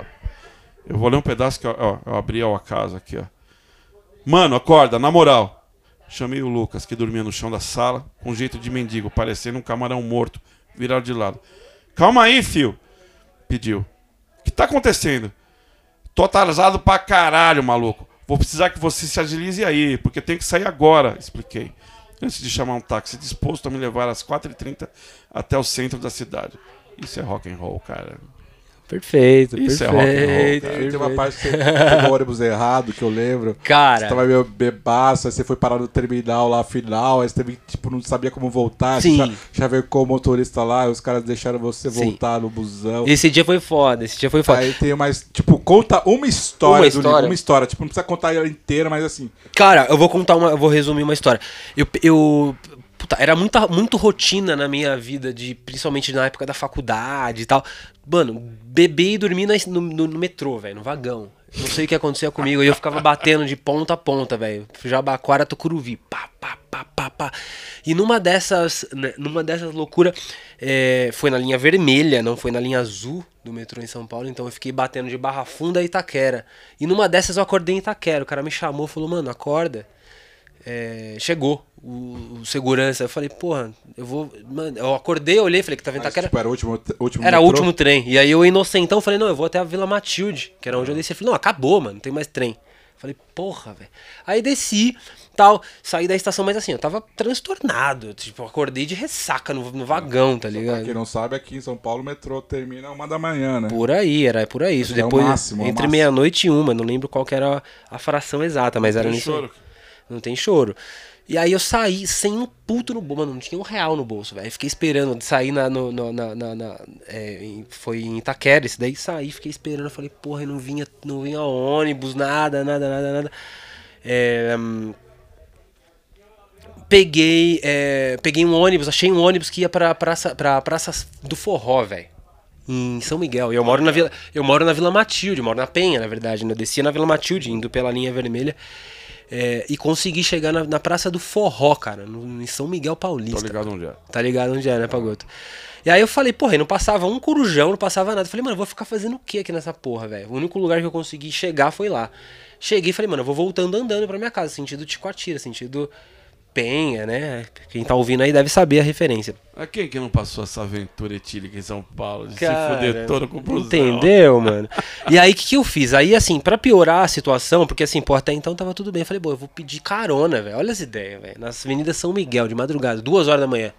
Pedi carona. Eu falei, vou andando. fácil- Mas só se achar uma nota de 100 no chão, mano. Mais fácil eu deitar no, no, no- numa marquise e dormir. Eu conhecer, tá tudo Ah. certo. Mas seria muito mais fácil, em questão de sorte, eu achar uma nota de 100. Cara, fiquei dando fiquei andando e dando sinalzinho assim com a mão, tal, fazendo joinha pro meio da rua. Parou um cadete preto, velho. Puta que Passou um cadete preto, parou um pouquinho na frente. Aí nessa hora o cu veio na mão. Falei, porra, fudeu, velho. Pode falar palavrão aqui, né, mano? Lógico. Caralho, pode. Ah, já falou bosta pra caralho. É. Mano, encostei. É nessa hora eu gelei. Falei, porra, velho, o que, que eu vou fazer nesse cadete preto, velho? Maluco. Encostei, cheguei perto dele. Era um mano maior que você, Pagoto. Ah. De verdade, velho. Ah, assim, eu falei, mano. Aí eu encostei e falei, porra, mano, posso. Você tem como dar uma carona? O cara, não, entra aí e tal. Aí entrei falei, mano, agora eu vou ter que ter o Mano, pro. um Pode falar. Preto no meio da avenida São parou pra você na madrugada pra te dar uma carona. Tudo errado, sem né? segundas intenções. Porra, só podia ter segunda. Quantos dias você levou pra voltar pra casa? Não, vai vendo. Eu tava andando, aí pá, o cara. Não, eu cheguei, tô aqui hoje, tá tudo certo. Mas, mano, aí o cara chegou, entrei no carro e falei, mano, aí na hora eu já percebi, eu falei, mano, tá acontecendo alguma coisa. O cara tava muito relax, ele não tava voltando do trampo, ele não tava voltando da balada, ele não tava saindo da igreja, ele tava zanzando, velho. E aí pegou e me viu dando carona, Vou ajudar uma vou ajudar o cara aqui. E aí entrei no carro e falei, mano, eu não, não posso dar espaço pra esse cara falar muito. Na minha cabeça eu coloquei isso. Falei, eu vou, vou engolir ele de ideia. E comecei a falar, não, eu tô saindo do trabalho. Realmente, eu tinha saído do trabalho, trabalhava com call center, na Lapa tal. Saí. E o Arilton é esse cara super simpático e falante. Exatamente. Conquista todo mundo fácil. Obrigado. Cara, em resumo da ideia, pra gente ir adiante aqui com a nossa conversa, é, chegou no meio da conversa, claro, acabou a minha ideia, não tinha mais o que dizer pra ele. Aí o cara falou assim: "Ah, você curte o quê? Falou, é, a pergunta dele foi essa. curte o quê? Você curte o quê? É uma pergunta ampla. Eu falei, ah, mano, eu curto rock, reggae e tal. Ele falou, mas e sexo? Puta que pariu. Desse jeito, velho. É, E me assustou, evidentemente, mesmo se fosse uma mina. Eu sou hétero, mas mesmo se fosse uma Paga um garota. boquetão pro cara lá. Cara, aí acabei tendo que, bat- tipo, pegar na rola dele e botar dentro da minha. Mentira, zoeira, zoeira, zoeira, zoeira, zoeira, zoeira. Paguei Tudo um bem, babão. Você era jovem. É, não, aí peguei e falei, falei, não, porra, curto mina, tal, não sei o quê. Mano, e o cara já resumiu a ideia. Falei, não, então beleza. Tipo assim, ele ficou sério. Parou de trocar ideia, tipo assim, meio que. Não fechou a cara, ficou puto nem nada, mas. Aí eu falei, cara, e agora? O que eu faço, mano? Que que. Que, que, que, Que frio, irmão. que, que fria do caralho. Aí eu falei pra ele, falei, mano, para no próximo posto. Avistei um posto de gasolina. Ele falei, pode parar aqui que eu já vou descer, pá. É, eu desci e fui embora pra casa. Então, assim, é, as histórias do livro, né, cara? Os capítulos, são 10 capítulos. é, são capítulos que contam histórias, velho. Que na verdade são histórias pra serem contadas, pra serem recontadas no bar, né, velho? Na mesa de plástico. E eu trouxe isso pra, pra, pra página do livro justamente porque eu queria ter um livro, mano. E eu não tinha Mas história. são histórias assim que eu fico pensando, caralho, todo mundo de uma. Acho que todo mundo que, pelo menos, né, gosta de tomar um- um- uma cervejinha, né? Ou já tem aquela vida meio. Cara, quero, eu preciso esquecer meu trampo hoje, preciso esquecer os estudos, os estudos hoje e quer se livrar um pouco da. dos Ma- ma- compromissos. ma- mais do que isso, velho, o que acontece? Geralmente as pessoas, é, esse tipo de livro que fala de droga, de álcool, o Pagoto pode até falar melhor sobre isso, mano. Um cara que deve ter lido muita coisa Usa aí. muita droga. E usa muita Sei, droga, não sei, eu não Isso sei, que eu- aí já não sei, aí já, não sei, aí já não sei, aí já não sei. Deixa, deixa na voz dele. Sexo, drogas. E rock and roll. Rock and roll. então, assim, é, é- geralmente é, é- é igual quando a pessoa morre e você mete uma tatu dela, tá ligado? Então, assim, livros de drogas e álcool geralmente são contados quando a pessoa ou vai pro NA, Narcóticos Anônimos, Alcoólicos Anônimos, ou pra igreja, que é muito pior. O fundo, fundo do poço é esse, Fundo do velho. poço é Eu esse. tenho uma Quando, história- quando o cara precisa parar de se drogar porque ele, ele não conseguiu segurar a onda e Mas teve é que que é? virar crente, A frase é, tipo, o, o álcool não dá futuro, mas dá um passado inesquecível. Exatamente. Falaram pra minha, minha, minha mãe, ó. é. Minha mãe, minha mãe, minha irmã, meu irmão, minha família toda. Sempre falaram, ah, pô, isso aí vai. Não me fodeu em porra nenhuma, mano. Eu tenho um livro hoje. Falando só Eu- sobre eu bosta. tenho duas histórias. Posso me foder Eu ainda. Tenho duas histórias. Dá tempo, mas, mano, tamo vivendo aí. A primeira delas foi quando. Molecão, assim, de tudo, tá ligado? Tipo, a gente não tinha dinheiro pra nada tal.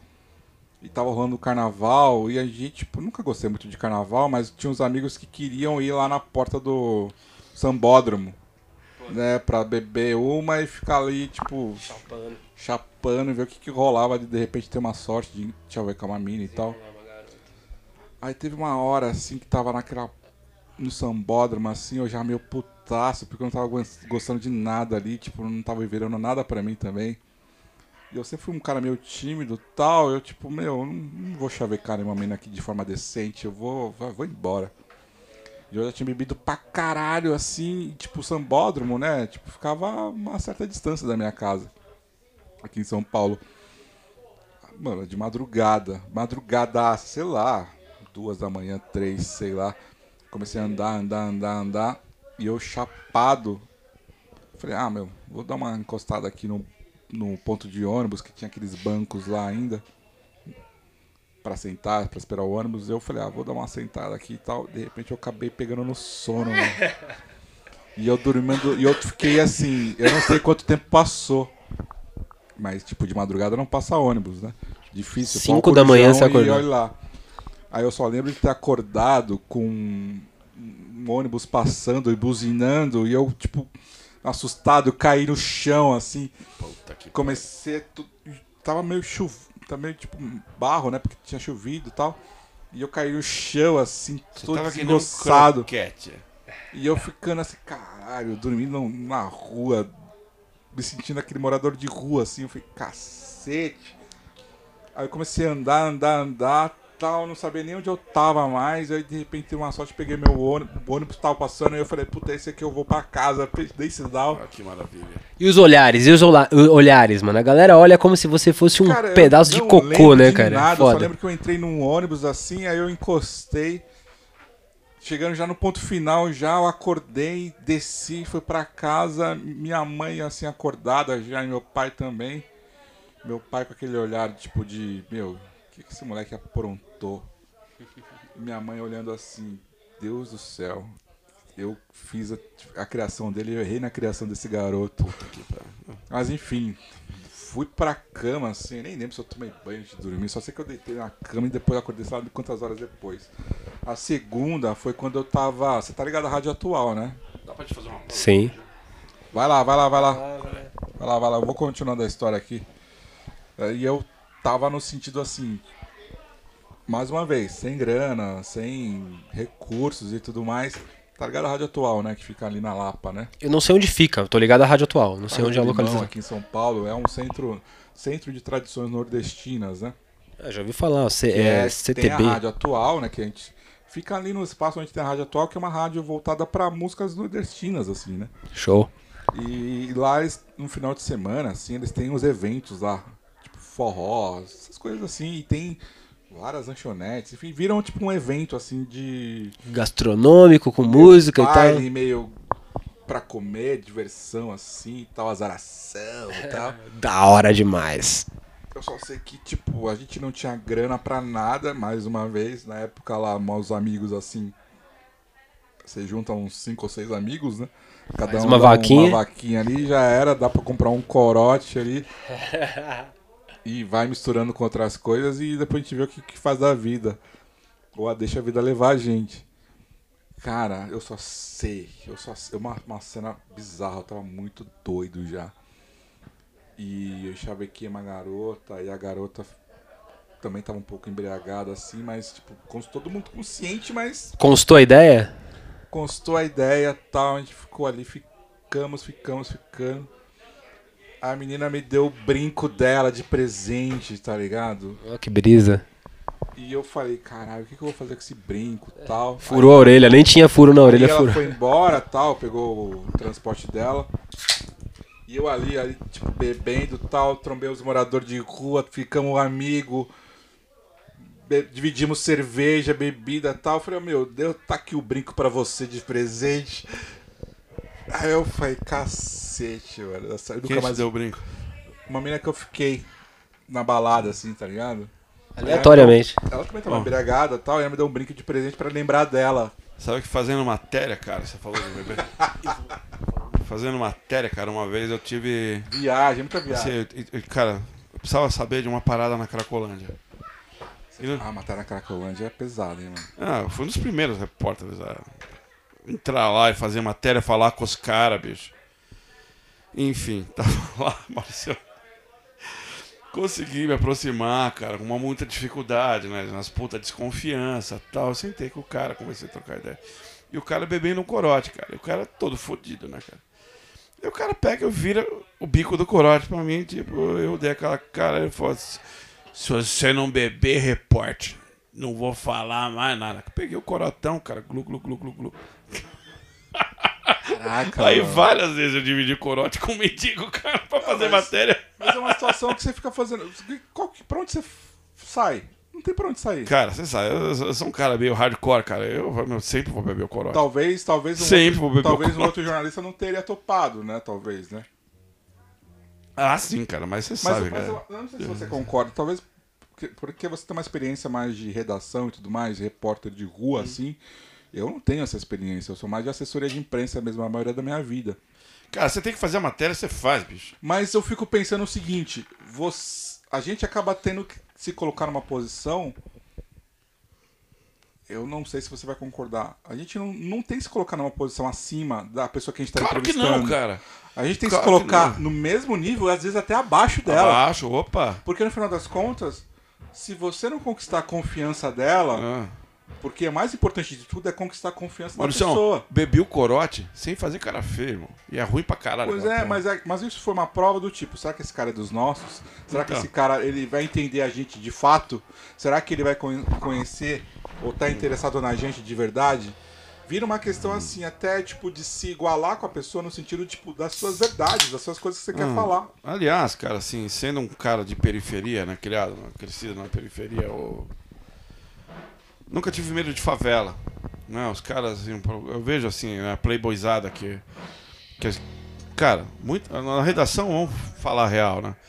A maior parte das pessoas que tá ali Cara, nós que viemos da periferia, não era, não era pra gente estar lá. Né? É, A gente chegou lá, né? E a gente tem uma visão muito diferente, cara. A visão de lá, cara. Assim, porra. Eu moro no Capão Limpo, no, no Campo Limpo, quase Capão. Sabe? Então, favela pra mim, cara, duas ruas pra cima da minha casa é favela. Sabe? Eu cresci ali. Não tem nada errado, cara. Não tem nada de, nada de misterioso ou de, me- de medo, cara. Meu. Ah, vem dali. Ah, então, nunca. Mas eu percebo, cara, muitos repórteres, assim, tem um puta de um cagaço, cara, de, sabe, de pôr o pé no barro, cara. É, eu tenho um professor, eu tive um professor uma vez que ele falou o seguinte. ah, eu não tenho o menor receio de falar isso. Eu sou um cara que eu fui bolsista na faculdade, bolsa 100% integral. Assim. Eu lembro. E, e o professor uma vez falou o seguinte, cara, tem gente aqui que continua recebendo mesada do pai. Ah, E no seu caso, o que para você, a gente tá falando assim de tipo, o que, que você conseguiria ah, dar a mais do que as outras pessoas que estavam lá comigo em relação ao curso? Às vezes o que você tem é a sua experiência apenas, visão a sua mesmo. visão da vida, a sua visão diferente do que aquelas pessoas passaram na vida delas. Se você tem uma visão no meu caso, por exemplo, no nosso caso aqui, né, que de uma visão periférica da realidade daquelas pessoas que estão lutando para sobreviver, para conquistar um real, para poder comer alguma coisa na, na- nas suas casas, é uma realidade que ela é, te favorece no sentido assim de, de- história, de, de- de com comportamento maior até da que a pessoa que nunca passou por isso, Quer que nunca ver? chegou perto disso. Quer ver um exemplo Sem simples, dúvida. cara? A burguesada não entende, cara, o que, que é um aumento de 10 centavos. Cara, no lugar onde eu faço compras, o atacado máximo, ali perto de casa, quantas vezes você tá ali e você vê, porra, o feijão tava 7,30 e agora tá 7,40. Cara, a tiazinha faz aquela cara e põe o feijão de lado, entendeu? E você vê, cara, assim, eu tive com que é uma coisa que me deixa puto pra caralho, as pessoas não entenderem, cara, como pequenos aumentos podem acabar com a periferia, sabe?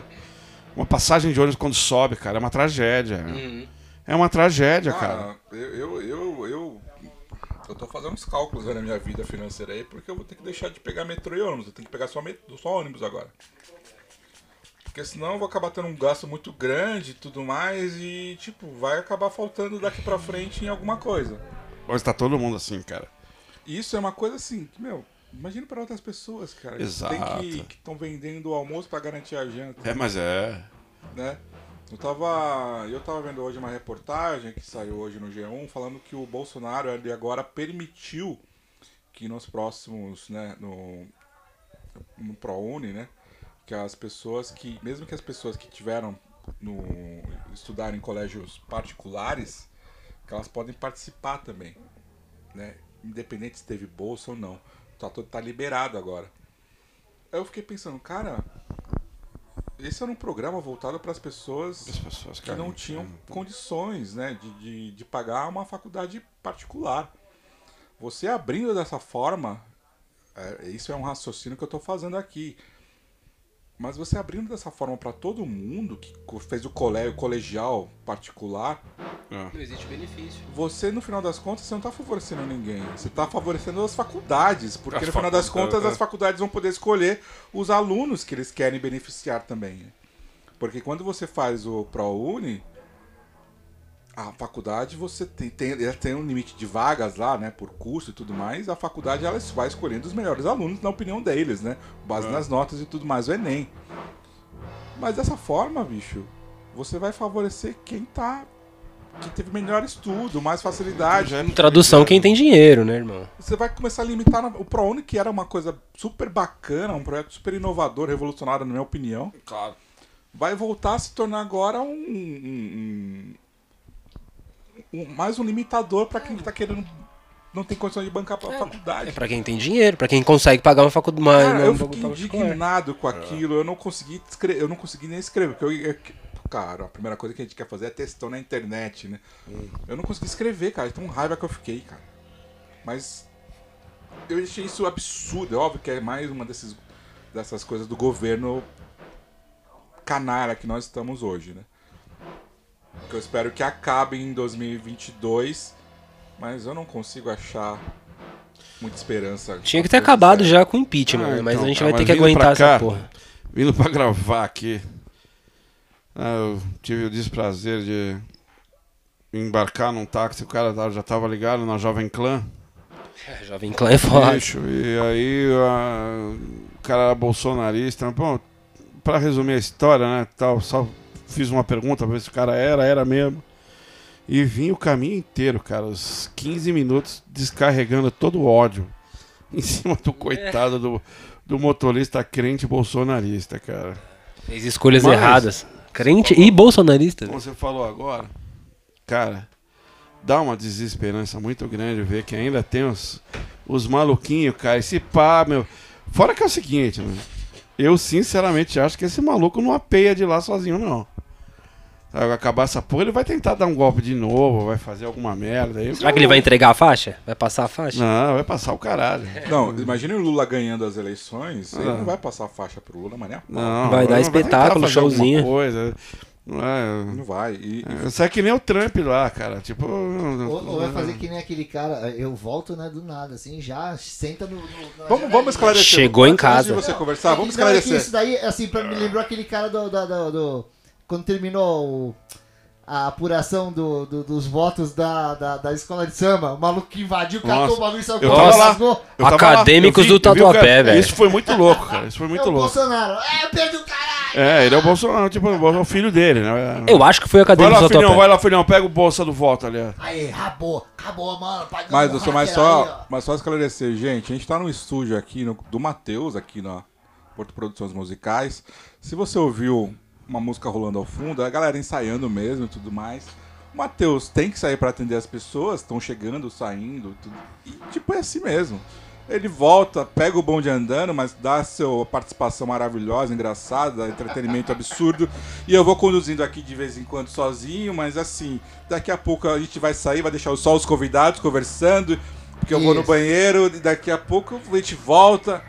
Esse Quando, quando você é achar assim. que acabou, fica só o Matheus aqui, velho. Aí quando você achar. quando você, e quando Pra você compensar achar as que tá ausências. Bom, aí quando você achar que tá bom de verdade o papo, aí acaba e a gente combina com os Ah. convidados eles voltarem outro dia aqui pra gente. Aqui, ó. Deixa eu, ler, deixa eu ler um negócio aqui. Marião, Mário Bortolotto, vocal da Saco de Ratos, acabou de escrever isso aqui. ó. Um velho rock and roll. Quando eu estiver bem velhinho, se eu chegar lá, quero ficar no fundo do bar bebendo meu uísque devagar. E vai ter uma banda tocando um velho rock and roll. Na minha vida sempre vai ter uma banda tocando um velho rock and roll. E lá pelo meio da madrugada, eu vou sair do fundo do bar, vou subir no palco com os meus amigos e eu quero cantar com eles uma dessas velhas canções, com a minha voz estragada pelo tempo e pelo uísque. Mas ainda assim, com alguma técnica e muito coração, alma e bagos. É um jeito bom de se despedir. Ah, legal isso, bonito, velho. Perfeito. Cara, deixa eu te perguntar uma coisa, curiosidade minha aqui, Pagoto. O que, que você acha do Charles, Charles Bukowski? Porra, cara, é um daqueles troços que eu li quando era moleque que estragou minha vida, me fudeu todo. Traumatizou. É, tipo, Não, mas assim, ah, eu sou apaixonado pelo Bukowski. somos dois. E eu tenho aqui o. Matheus também que tá, gosta muito. Mas eu reconheço que ele tem algumas coisas bem misóginas assim na, na história dele, assim. Não dá pra julgar o Bukowski. Mas eu fico cara, pensando- Com os olhos de hoje, cara. Dá pra, Eu- eu, eu entrar- você já cortou meu barato falando exatamente disso. Eu ia falar, dá pra julgar um escritor como ele Não, com os nenhum. olhares de hoje? Nenhum. Não cara. dá, não dá. Nenhum. Vai pegar, pegar o Dante Alighieri, cara. Vai pegar os. É, um Hemingway, cara. Porra, não- Deixa eu. Isso aqui é dele, tá? Estamos com medo. Nosso sistema educacional nos diz que podemos ser todos grandes vencedores. Eles não nos contaram a respeito das misérias ou dos suicídios, ou do terror de uma pessoa sofrendo sozinha num lugar qualquer. Isso é dele, cara. É, isso é foda. Isso aqui, isso aqui não tem como não bater na alma, velho. É. Pra quem tem um pouco de empatia pelo mundo. O cara, Cara, vai- eu não consigo, eu não consigo não gostar dele, eu não consigo. Bom, a gente vai cair em outro problema, cara, que vão achar que, né, que são quatro caras brancos e burgueses Não, falando eu não disso. sou branco, hein? É, mal, tá. mal, mal, mal não é. É, mas, enfim. é, Aliás, hoje, hoje mesmo teve uma treta lá, eu, porra. Eu, ixi, mano, nós vamos ser presos aqui.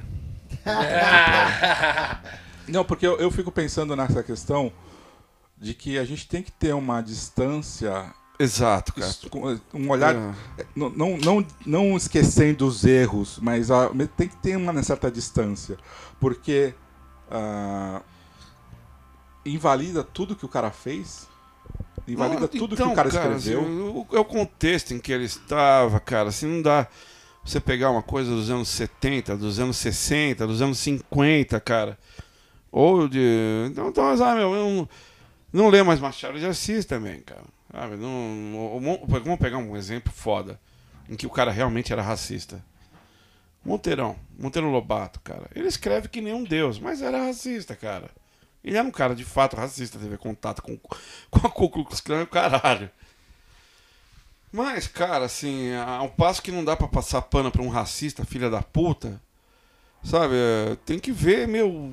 É, ele produziu uma literatura de qualidade, cara. Eu, eu, é uma grande influência do meu texto é Monteiro Lobato. Não dá, como você muito bem colocou, cara, não dá pra fechar os olhos pro racismo. Mas, assim, dá pra ensinar. Ele era um fazendeiro branco dos anos 20, sabe? Filho de cafeicultores, ah, criado dentro disso, cara, em que o negro era uma raça inferior, cara. É, sabe? E isso se provou uma tremenda imbecilidade, cara, assim. E gostar disso não é concordar com isso. Ah, então. a- Gostar, admirar go- gost- a- gostar do cara, do autor, a do- arte. é, Da- da exatamente, obra a obra né? do cara. Sabe? É isso que eu quero dizer. Sabe? É foda, é foda. Você pega, assim, realmente tem trechos que ele escreveu, não, não na obra infantil, não na. Se bem que até tem alguma coisa em relativo à, à tia Anastácia e tal. Mas, assim.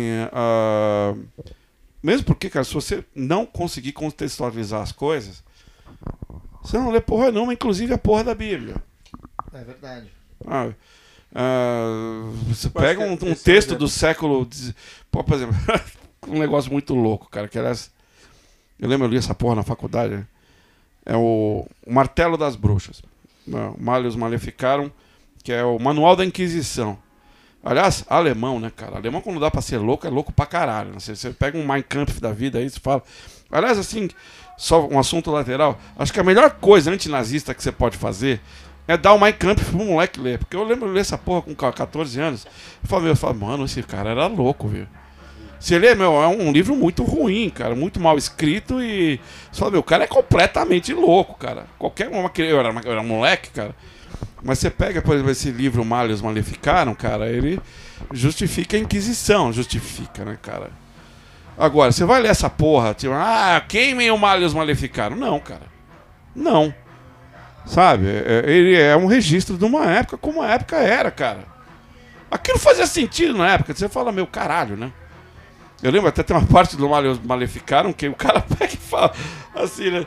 Ele ensina a como pegar uma bruxa que encolhe pênis. Cara, Como assim, ah, muito louco, né? cara? E aí, explica ali como é que faz, né? Como é que ela, como Mas é que ela é- mas faz é- pra mas jogar um feitiço no cara avó- que o pau do cara encolhe. Mas- mas minha, eles avó, falam- minha avó é essa bruxa, porque Eu toda vez que eu precisava encolher o meu pênis, eu pensava na minha avó. Olha lá, pronto aí, ó. Olha um alemão louco que escreveu aqui. Matheus Krempel. Olha lá.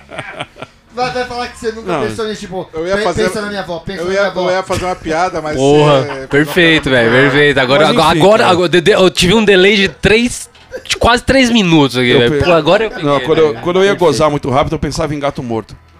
É, o, é o bruxo encolhedor de pinto. É, então, ó, O segredo é pensar que tá broxando, velho. é, Fa- fa- Pensa que tá dando errado. Mudando de assunto aqui, rapidinho. Nossa, por- mudando. Por que saco Só de rato? continua no assunto, a gente que mudou, velho. Começamos a falar de brochada, que breve, que brisa. Mudar de assunto aí.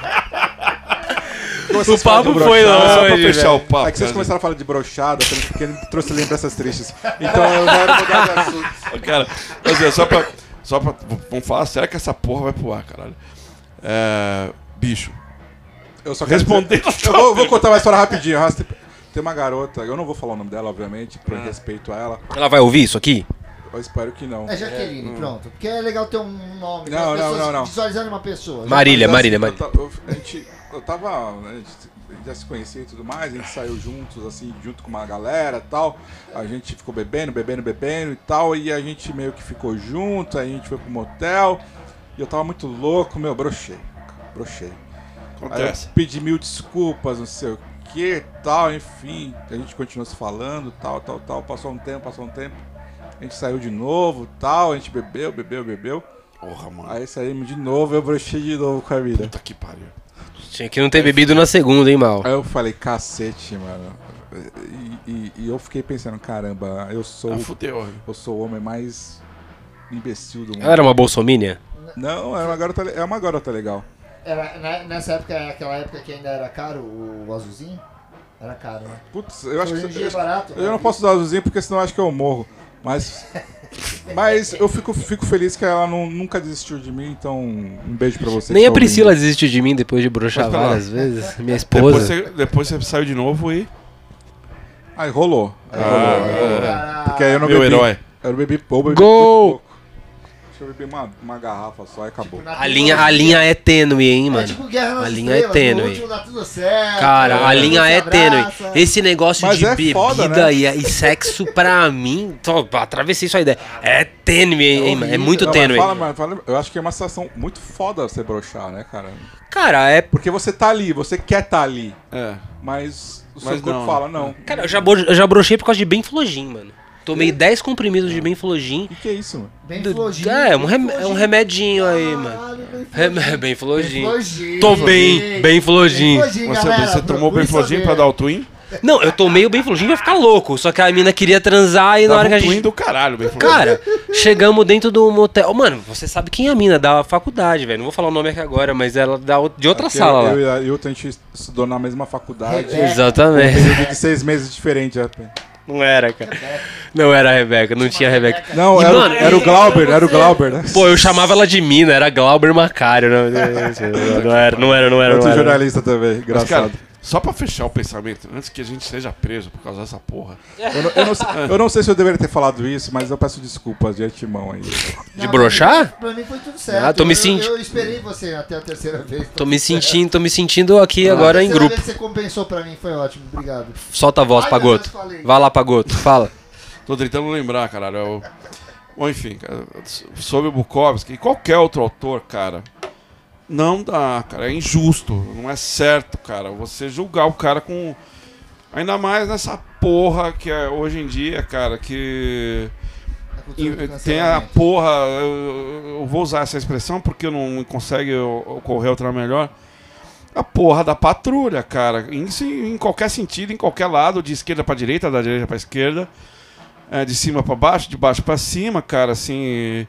Tem umas pessoas assim, tem algumas coisas que as pessoas assumem como isso é o correto e acabou, mas não é, cara. Pô, cara, você vai deixar de apreciar Bukowski, cara porque ele soou misógino em algumas coisas. Sabe? Não, cara. Bukowski é um gênio do caralho, assim E- como vários outros escritores beat, cara. Ignorar o cara é foda, né? Mas eu, eu, eu tenho uma certa tendência a admirar esses autores que são reais, assim, sabe? Tipo, eles não tentam fazer, forjar algo pra ser legal. Eles são aquilo e eles não escondem que são aquilo. Bukowski era um alcoólatra, alcoólatra cara. E ele não escondia que era um alcoólatra. Tipo, ele vivia a vida dele daquela forma. Cara, o próprio. Eu tenho acompanhado bastante esse podcast do Benhur, agora que é com o filho do, Sei. o, Baldo, o João Baldo Ribeiro, né? Que o nome dele é Bento Ribeiro. E ele falava lá que o pai dele também era alcoólatra, assim e tal. Ô, Mal, posso E fazer só um Ribeiro adendinho? era um puta de um escritor, cara.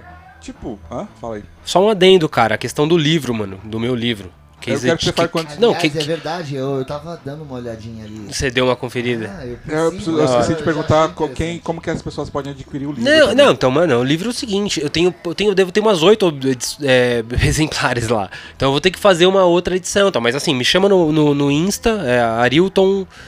Puta, como que é? Arilton ponto Batista O cara A. não sabe o próprio Não, Insta, não, é porra. foda, velho. É Ari- é, novo, eu não tô vai. acostumado. No, Fala prim- devagar, fala Primeiro devagar. spot, primeiro podcast. Podcast. que eu vou. É Arilton, que é o meu nome, ponto. Batista, que é o meu sobrenome, A. De alcoólatra, tô Aquele zoando. A- A além da conta. É, o- é, exatamente, que é pra caber, né, no bagulho. Pra, Batista do AA. pra ter. É, é Arilton ponto Batista A, é isso. Me chama lá que a gente desenrola. Mas é, o a ideia que você falou do alcoolismo, né, cara? A galera trata o alcoolismo, ou os vícios, ou as drogas, ou seja lá o que for nesse, nesse âmbito aí, como uma parada que. Uau, meu Deus, o que está acontecendo? Só que é o seguinte, cara. O primeiro passo dos, dos, dos grupos anônimos é reconhecer. E se você reconhece, mano, que você é louco, alcoólatra ou drogado, esse já é o primeiro passo pra você controlar a sua parada, tá ligado? No meu ponto de vista. Eu penso que é assim, tá ligado? é- É, o primeiro passo. Seja o primeiro passo pra você se tratar ou seja o primeiro passo pra você seguir adiante. E aí você tava falando do autor aí, né, mano? Que tinha a ver com isso, né, Mal? Eu, Segue eu- adiante. Eu, eu, eu, na verdade, como eu, eu tava dizendo, eu acho Que assim. normatiza essa situação. Porque Eu isso acho- daí tá presente na nossa sociedade, É, né, ó, velho? Eu não, quero romantizar demais, não quero ser mais chute na canela. Pô, nos anos 90 era mó legal. Rimar buceta com, mane... com, com maçaneta e ah, o Raimundos é a maior banda de rock do Brasil. Sexista pra 20 anos caralho, mas é massa. Pô, veja lá, veja bem, o negócio é o seguinte, sexista, machista, ufanista. Pô, mas naquela época todo mundo aplaudia, todo mundo achava lindo, toda a mídia aplaudia. É que a gente em outro Ó. episódio falou, a, a, a, a Rita Lee era padrinha, era, era madrinha do Velhas Virgens. E aí o que acontece? 20 anos depois, assim, cara, normal. Rever os conceitos, pô, pera lá, ajuste, Aliás- mas você não pode ignorar o, o, o valor de. Paulão, um grande amigo meu, a É. gente pode chamar ele aqui uma hora dessas aí também. Mas você não pode ignorar o valor do trabalho dessa galera, porque, Não. olha, porque Não, não é- está errado. O e o que lance- está acontecendo hoje não está errado. Errado é você condenar, tipo, cara, eu não tenho vergonha. Não, o lance, o lance, o lance, o lance, o lance, o lance do, da droga e do álcool, só pra finalizar mais ou menos essa ideia que eu falei, é o seguinte, ela tem coisa da hora, velho. Só que as pessoas resolvem contar essas coisas legais de- depois que se fuderam, que viraram crente. E que foram pro, pro, pro, Ah, pro AA e o caralho a quatro, pro, pra clínica de recuperação. Ninguém diz como isso ajudou eles a chegarem onde eles chegaram. Exatamente. Então, Ninguém e- fala. é como a tatuagem em homenagem. Porra, quando o Pagoto morrer, eu não quero fazer uma tatuagem dele, mano. Quando ele estiver vivo. Quando você, quando, quando minha mãe morou. É isso. A homenagem pra mim é essa. Então, eu penso que é o seguinte, mano. Pode ser. Eu não, eu, eu, eu, não descarto a possibilidade de um dia eu, eu, Maurício, vocês aí, tomarem no meio do cu, cara, com relação a consumo de drogas e álcool, velho. Eu Não descarto. Só que enquanto isso não acontecer, enquanto eu não tomar no cu, Mas eu já Com isso- tomei. Não, eu continuo tomando. Talvez, talvez, talvez eu não sei que eu esteja tomando. casamento. É, mas então, é aquilo, mano. Você, de- você moscou. Você devia ter feito um livro ou um, uma- um filme antes de se fuder. Exorciza Porque se você fizer e agora, vai. Se você fizer agora, talvez vire aquele negócio de, ó. veja como sair das drogas. É, Cara, a droga é vira da hora. autoajuda, né, Ó? Não. droga é legal. Morou? É muito massa, é muito da Mas Só hora. pra deixar É, claro claro que é, assim. Que é. Droga e álcool. eu Só acho- que assim. Eu acho que não tem é isso, como né? a gente fugir dessa questão das drogas. A questão, a vida pra mim, a vida. Des... Ai, desculpa também. Mas pra mim, é, é- é que pra mim isso é muito sério. Pra mim é tudo uma questão de equilíbrio. É, é- a, a- a vida é uma questão de equilíbrio. Então, cara, eu. É tentar não virar crente. É equilíbrio, Cara, eu tem que tenho- ter maconha de um lado e cocaína do outro. É, sala, é salada e droga, É, não 50% Não, de eu droga. acho que é uma tenta... é, é- é isso, entendeu? Você, eu tento equilibrar, tipo, por exemplo, ah, sei lá, eu, eu, eu cuido da minha saúde, eu tenho 40 e, e pouquinhos, e aí então eu vou na academia, faço uns negócios, Perfeito. corro, bus- busco ter uma alimentação mais ou menos ok, pra, porque eu falo, cara, porque tem a hora que eu vou querer tomar uma lá e... Quando eu comer aquele é ovo boa. colorido, eu não vou me sentir tão culpado. Não, não é nem questão. Então, porque aí que vem outra parada que eu também falo. Cara, que a culpa pra mim, cara, a culpa. É com você. A culpa é Deus, né? Tipo, Deus é culpa, na verdade. As pessoas criaram. O nome de Deus não devia ser Deus, devia ser culpa. E talvez nem Mas só- exista. Toda religião que. Ai, de, olha, você não. É, é culpa. Então, assim, elimina a culpa da sua vida e balanceia as coisas. Pra mim, o segredo da vida é esse: balancear. Equilíbrio, meu irmão. Chapou demais. É. Fica, Na real é isso, cara. Mas, ó, é peraí, deixa eu- Sabe, cara, E você não pode morrer, você não pode fuder ninguém. Você não pode morrer, é isso. Sabe, cara, você tem que, meu, tipo, meu, você Ó. tem que perceber quando o negócio tá saindo de... Do controle. Manter um equilíbrio, cara. Manter um equilíbrio. Fora isso, cara, falando como músico, assim, como alguém que convive com gente que. muita gente que usa muita droga, cara. é, bicho. Cara, segura a tua onda, irmão. Segura a tua onda. Fica vivo. Perfeito. Sabe? Fica vivo. Fica vivo, irmão. Ah, porque, meu, ninguém vai fazer tatuagem, entendeu? É, é que na verdade. Ou vai. É assim, é- é- a gente precisa de mais. É, puta, é, é- é foda isso, mas É que- é- é- eu tô falando como um Matheus, fã de, de, de- de- do- dos, dos roqueirão lá, clássicos, assim. Cara, a gente precisa de mais gente com visão, com mentalidade de Keith Richards do que gente com mentalidade que Kurt Cobain, por exemplo. Ô, Matheus, você já pensou o quanto é o, isso. o, o- o quão triste seria as pessoas que convivem com você sabendo que hoje você virou crente da Universal, velho? Você já parou pra pensar o quão seria cabuloso pra essa galera conviver com isso, mano? Mesmo que isso, mesmo que isso fosse para pro seu benefício, a galera ia ficar com dó, mano. Falar assim, porra, o Matheus se, se livrou das drogas, mas olha o fundo do poço que ele chegou pra isso. Seria melhor É. você ter usado antes de se chegar É no fundo pra do mim, poço, isso pra mano. mim é outro fundo do poço. Então, Não, são cara, dois, é um mais fundo é, que o é outro. É um extremo, é um Você, outro quando, quando extremo, você né? vira crente, você começa a, a, tipo, botar sua, sua, sua, sua ideia naquilo, brother. Que é uma parada que talvez, pode ser que nem haja. Mas Eu, peraí, eu peraí. não sou, eu- antes que, antes que eu não sou crente, eu entendi. Não, eu entendi- sei, não, não, não tô. Desculpe, assim, eu não, quis te acusar de crente, eu não quis chamar você de crente. Foi mal, velho. Foi Mas mal, foi mal, foi mal. entendi. foi mal. E, cara, realmente é uma pergunta muito complicada, porque eu realmente não, eu não sei, eu conheço pessoas que, que, cara, foi a única salvação que tinha foi essa. E ok. Mas deixa eu. Veja bem, perguntar, deixa eu é, perguntar foi a coisa. salvação, foi a salvação. Eu a salvação pra uma parada, mas ela, ela alcançou o fundo de um poço, do poço de uma outra modo, de um outro É, modo. eu Deixa eu te perguntar uma coisa. Perdeu a pra vocês. autenticidade. Mas é possível viver uma vida sem vícios? Não. Não. Porque a gente tá falando de vícios na forma mais convencional. Válvulas de drogas esca- válvulas de escape, porque, velho. Porque tu já percebeu que todo mundo que larga um vício, ele entra pra outro? Válvulas de escape. A gente tem vários, vários exemplos de pessoas. Nossa, largou o vício, olha como é que tá hoje. Pô, tá bem, trincadão, pá, não sei o que. Caralho, vegano, não sei o que. Meu irmão, porque o, o limite de um lado, o cara fala, cara, eu só sei viver no limite. Então se eu não vou viver no limite disso aqui, eu vou, limi eu vou pra, pra cima em tudo isso. Válvulas de escape. No, no extremo total. Então o cara vira doente de academia. O cara fica psicopata de outro lado. Mas beleza, porque ele tá vivo. Beleza, mas assim. Cara, assim. A vida é cruel, a, vi- a vida, a vida é dura de, de enfrentar. Ex-junkie, ex-fumante, ex-alcoólatra, ex-gordo. Cara, hoje, gente, puta que pariu, cara. Eu, como um cara ac- muito acima do peso, né, cara. Ô, cara, você tá gordão. Falou, ô, meu, você tá perspicaz, hein, cara. Puta que pariu. Sabe, é, o cara quando vira. Ex-junkie, acho que é o. É um dos piores, né, cara? O cara O que encontra. eu não gosto, É. o que eu não gosto, assim, eu acho que todo mundo tem vícios, vícios, todo mundo tem. Seja ele com droga, seja com ele com outras coisas, todo mundo tem algum vício. O que eu não gosto e acho que é muito ruim é quando a pessoa tem um vício, acha que aquele vício faz mal pra ela e ela muda, né? Acha não, ou tem concretizado Sabe. que é mal, né? E ela muda a sua vida e ela quer passar daquele ponto em diante a, a, a, a te convencer Ah, não, não, não, não. Isso que aquilo não, que, isso é, isso é que ela fazia era ruim, então pra você também tem que ser ruim. Não, é é- ruim, você tem que mudar de vida Não, também. isso é é tão o- ruim quanto o cara que fica te empurrando droga, né? Tipo, você tem que usar isso aqui, você tem que usar. Tá louco, meu irmão. Empurrando, pra- tipo, querendo te empurrar pra Tá uma tudo vida aí, que ela cara. tem e que. Sei lá, acho que. Tem um cara que É, vocês mano, têm que tem chamar. que ser livre, né, brother? Lance de, tipo Cassiano. assim, é foda. Anotando. Cassiano Antico. É um grande irmão meu. Que ele fodeu com a vida dele com cocaína.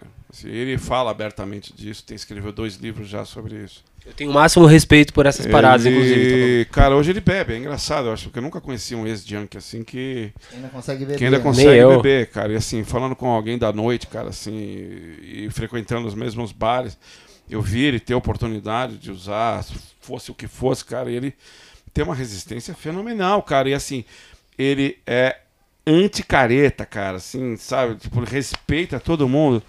E hoje ele é escritor, tem duas filhas, cara, ele sai. Mas, cara, ele passou por um inferno, porque vamos falar real também. Cocaína, cara, quando o cara afunda nessa merda, afunda feio. É, fundo. Funda lindo, Porra, hein? cara, assim, tem as histórias dele, se ele é aquela merda, você fala, caralho, eu achei que tinha chegado no fundo do poço, cara, mas ele, bicho, ele pegou, quando ele chegou no fundo do poço, ele gritou, meu, alguém manda uma pá, cara, e cavou, sabe? Cavou o fundo do poço. Cara, as, as histórias são muito punks, cara. Acho que é um cara, pra, pra esse papo aqui, se, se quiserem Aprofundar. aprofundar esse assunto, cara. Ele é um cara que tem muito a dizer, sem a menor caretice, cara. Um cara muito aberto, cara. Fala de tudo, cara. Fala de. Sabe? é, pô, mas ele passou por umas histórias, cara. assim, tem, Ô. tem dois livros já, o Cassiano Antico. Ó, só pra Vamos deixar bem claro atrás. também, mal, só pra também. Pô, porra, meu irmão teve problema com drogas também, mais ou menos parecido com o seu camarada, velho. Problema sério, sério. Quando eu falo Você sério. pode morrer, irmão. Pode morrer, Quando eu pode falo. matar alguém. pode ser exatamente, exatamente. Quando eu falo problema sério, é problema sério. Não é que o cara mandava um, mandava um tirinho aqui, outro acolá, tomava um corote ou dava um, um trago. Igual a galera faz no geral, né? Então o cara teve um problema sério, velho, sério. Ele botou a família pra correr atrás dele, entendeu? Então, É. assim, eu tenho o máximo respeito, máximo de verdade. Isso, quando eu falo, eu falo de coração. Eu tenho o máximo respeito pela galera que consegue se safar desse bagulho, mano. Primeiro de tudo, pela galera que não consegue, que consegue não entrar. Tá ligado? Porque esse é o primeiro passo do bagulho mesmo, real. Não entrar, mano. Se liga, cocaína é uma bosta, velho. É uma merda. Química é um cocô. de real, assim, Morou? de todas as É isso. eu conheci, assim, realmente... Em todas as de formas dela. Todas, cara, acho que Todas as formas é bagulho dela. mais, tipo... Deva- devastador, devastador. cara. Agora, você Ninguém fala precisa assim. essa o porra. é legal, Ninguém velho. precisa experimentar Não essa porra. Se precisa, alguém, algum moleque vem me falar, fala, mano, fica longe dessa porra. Eu Fica levei- eu longe dessa anos, merda, eu mano. levei anos, e digo anos, e muitos anos, pra experimentar ba é, é, é, Êxtase e LSD. É, essas porra. Cara, pelo amor de Deus, cara, isso aí sim, experimenta, é legal. LSD é legal pra caralho, é, hein, agora, mano. porra, meu irmão, cocaína, velho, é mó Foge. cara. Mó Não ba- é tipo, ela é tão bosta quanto, sei lá, cigarro. Sim. É, Cachaça, cara, eu- cachaça eu- é eu pra merda. Eu só vou falar pra vocês, eu não sei se eu devia falar, eu só consegui me livrar de um vício assim recentemente, na semana passada, né? E foi muito pesado pra mim, muito pesado. Minha vida tava por um fio assim. Tá Eu zoando, mano. Zezé de Camargo Luciano todos os dias. Ah, vai tomar no cu. Eu sabia que era zoeira. Vai se fuder, eu sabia. Eu, cara. a gente não é um papo sério. eu- Eu tava aqui, acho que eu ia escutar Também, alguma coisa. eu ia falar, também. "Ah, Não, eu já ia falar, falar, porra, mano, eu tô sabendo agora no Spotify. Não, eu tô sabendo no Spotify, eu tô falando no Spotify. Tô sabendo aqui no podcast, no bagulho, mano, que o mano entrou num vicião Caralho, fudido. Maurício, porra. Caralho. Era melhor o pó, eu cara. Acho que é isso, mano. Mas largou de vez ou tá ouvindo às vezes? Acho que é isso. Depois dessa, acho que. Senhoras e senhores, Passa estamos aqui régua, chegando ao mano. final do podcast. Chegamos a conclusão nenhuma, vários papos em aberto ainda. Que é isso aí. Passamos o nosso limite de uma. Nós tínhamos um prazo, uma horinha, uma hora e quinze. São duas horas de conversa. É, isso Vários Duas? papos aleatórios, várias situações aqui que a gente ainda poderia debater por horas e horas. ficar igual na horas. piscina, na criança na Eu piscina que não sei quer dizer sair. o seguinte, muito Ah, eu não quero ir obrigado. pra casa, eu quero ficar aqui. Não, a gente pode também. continuar essa conversa agora ali também. Eu só sei dizer uma coisa, muito obrigado pela presença de vocês. Eu quero combinar com vocês que no ano de 2022 vocês vão voltar aqui pra gente continuar esse papo. A gente não sei, a gente Faz dá um outro tema, jeito, vamos fazer outros faz- temas. E falar sobre outras coisas, a gente tenta focar em algum tema de repente pra tentar Ah, quer ver, ó, meu? A gente pode trazer o Paulão dos Velhas Virgens, pode trazer o Marião. Bortolotto, pode trazer o Cassiano, pode trazer o Wesley, os caras que eu falei. E mais uma porrada de coisa. Quando a gente conversa em. Tem limite de pessoas aqui Não, até não tem não. Se precisar de mais espaço, a gente vai pra Se aquela couber. sala lá, e, ó. E aí faz uma Vamos, roda... vamos, vamos, vamos, vamos agilizar isso daí, só que vamos fazer respeitando as diretrizes de segurança. Vamos Não, e a gente ainda tá relativamente sóbrio, eu acho. Eu acho, eu acho. Vamos, Sei- vamos não sei combinar vocês. então. Eu só queria pedir pra vocês então, ah, antes da gente encerrar aqui, deixar considerações finais de vocês. Se vocês estão com algum projeto, aproveitem pra falar agora.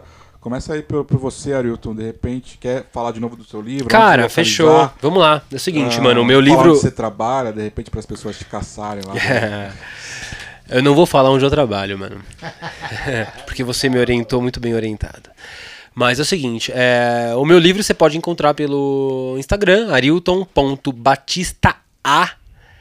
É, é isso, arilton.batistaa. É isso. Fala o nome do livro para as pessoas O livro é o seguinte, é cases etílicos que parecem de sucesso. E a tradu... Título- O título é incrível. É isso, e aqui são cases, são historinhas é, que envolvem álcool e que parecem até de sucesso, cara. Mas eu é isso. Eu, é, eu conto dentro do livro aquilo que eu poderia contar numa mesa de bar, tá ligado? Sensacional, cara. Perfeito. Seu livro é, aí. muito bom, recomendo porque eu li e gostei bastante. Ó, seguinte. Só não gostei da dedicatória que ele não fez pra mim, eu tive que pedir. Porra, mal, aí é foda. Mas é o seguinte, o livro é o seguinte, é...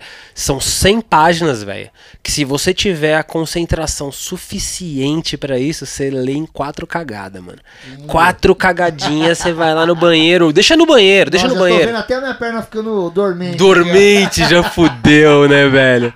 Mas é isso, valeu, mal, valeu... Matheus! Matheus! Grande Matheus, valeu, Pagoto aí pela presença E, e, pela ideia. Tamo junto! Quer divulgar alguma coisa sua de outras pessoas? Fica à vontade, a hora é essa. Putz. Ah, Você não queria divulgar o livro do, do camarada? acho? Ah, é, tá aqui o, o livro do Brother. Wesley que eu acabei de abrir aqui, recebi hoje. Wesley Barbosa acabou de lançar aqui Relato de um Desgraçado Sem Endereço Fixo. Editora Ficções, mas vocês acham Wesley Barbosa, digitando Wesley Barbosa no Facebook. E eu tô assim com o projeto de um livro que já era pra ter lançado a porra do livro, mas o editor é preguiçoso pra caralho.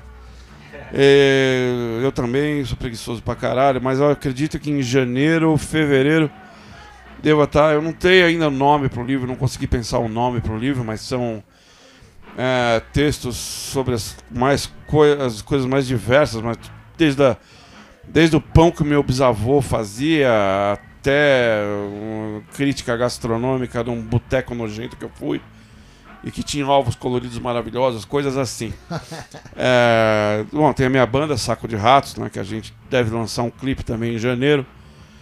É, a gente não gravou porra nenhuma, porque também é um puta bando de boçal do caralho, que a gente não faz porra nenhuma direito, né?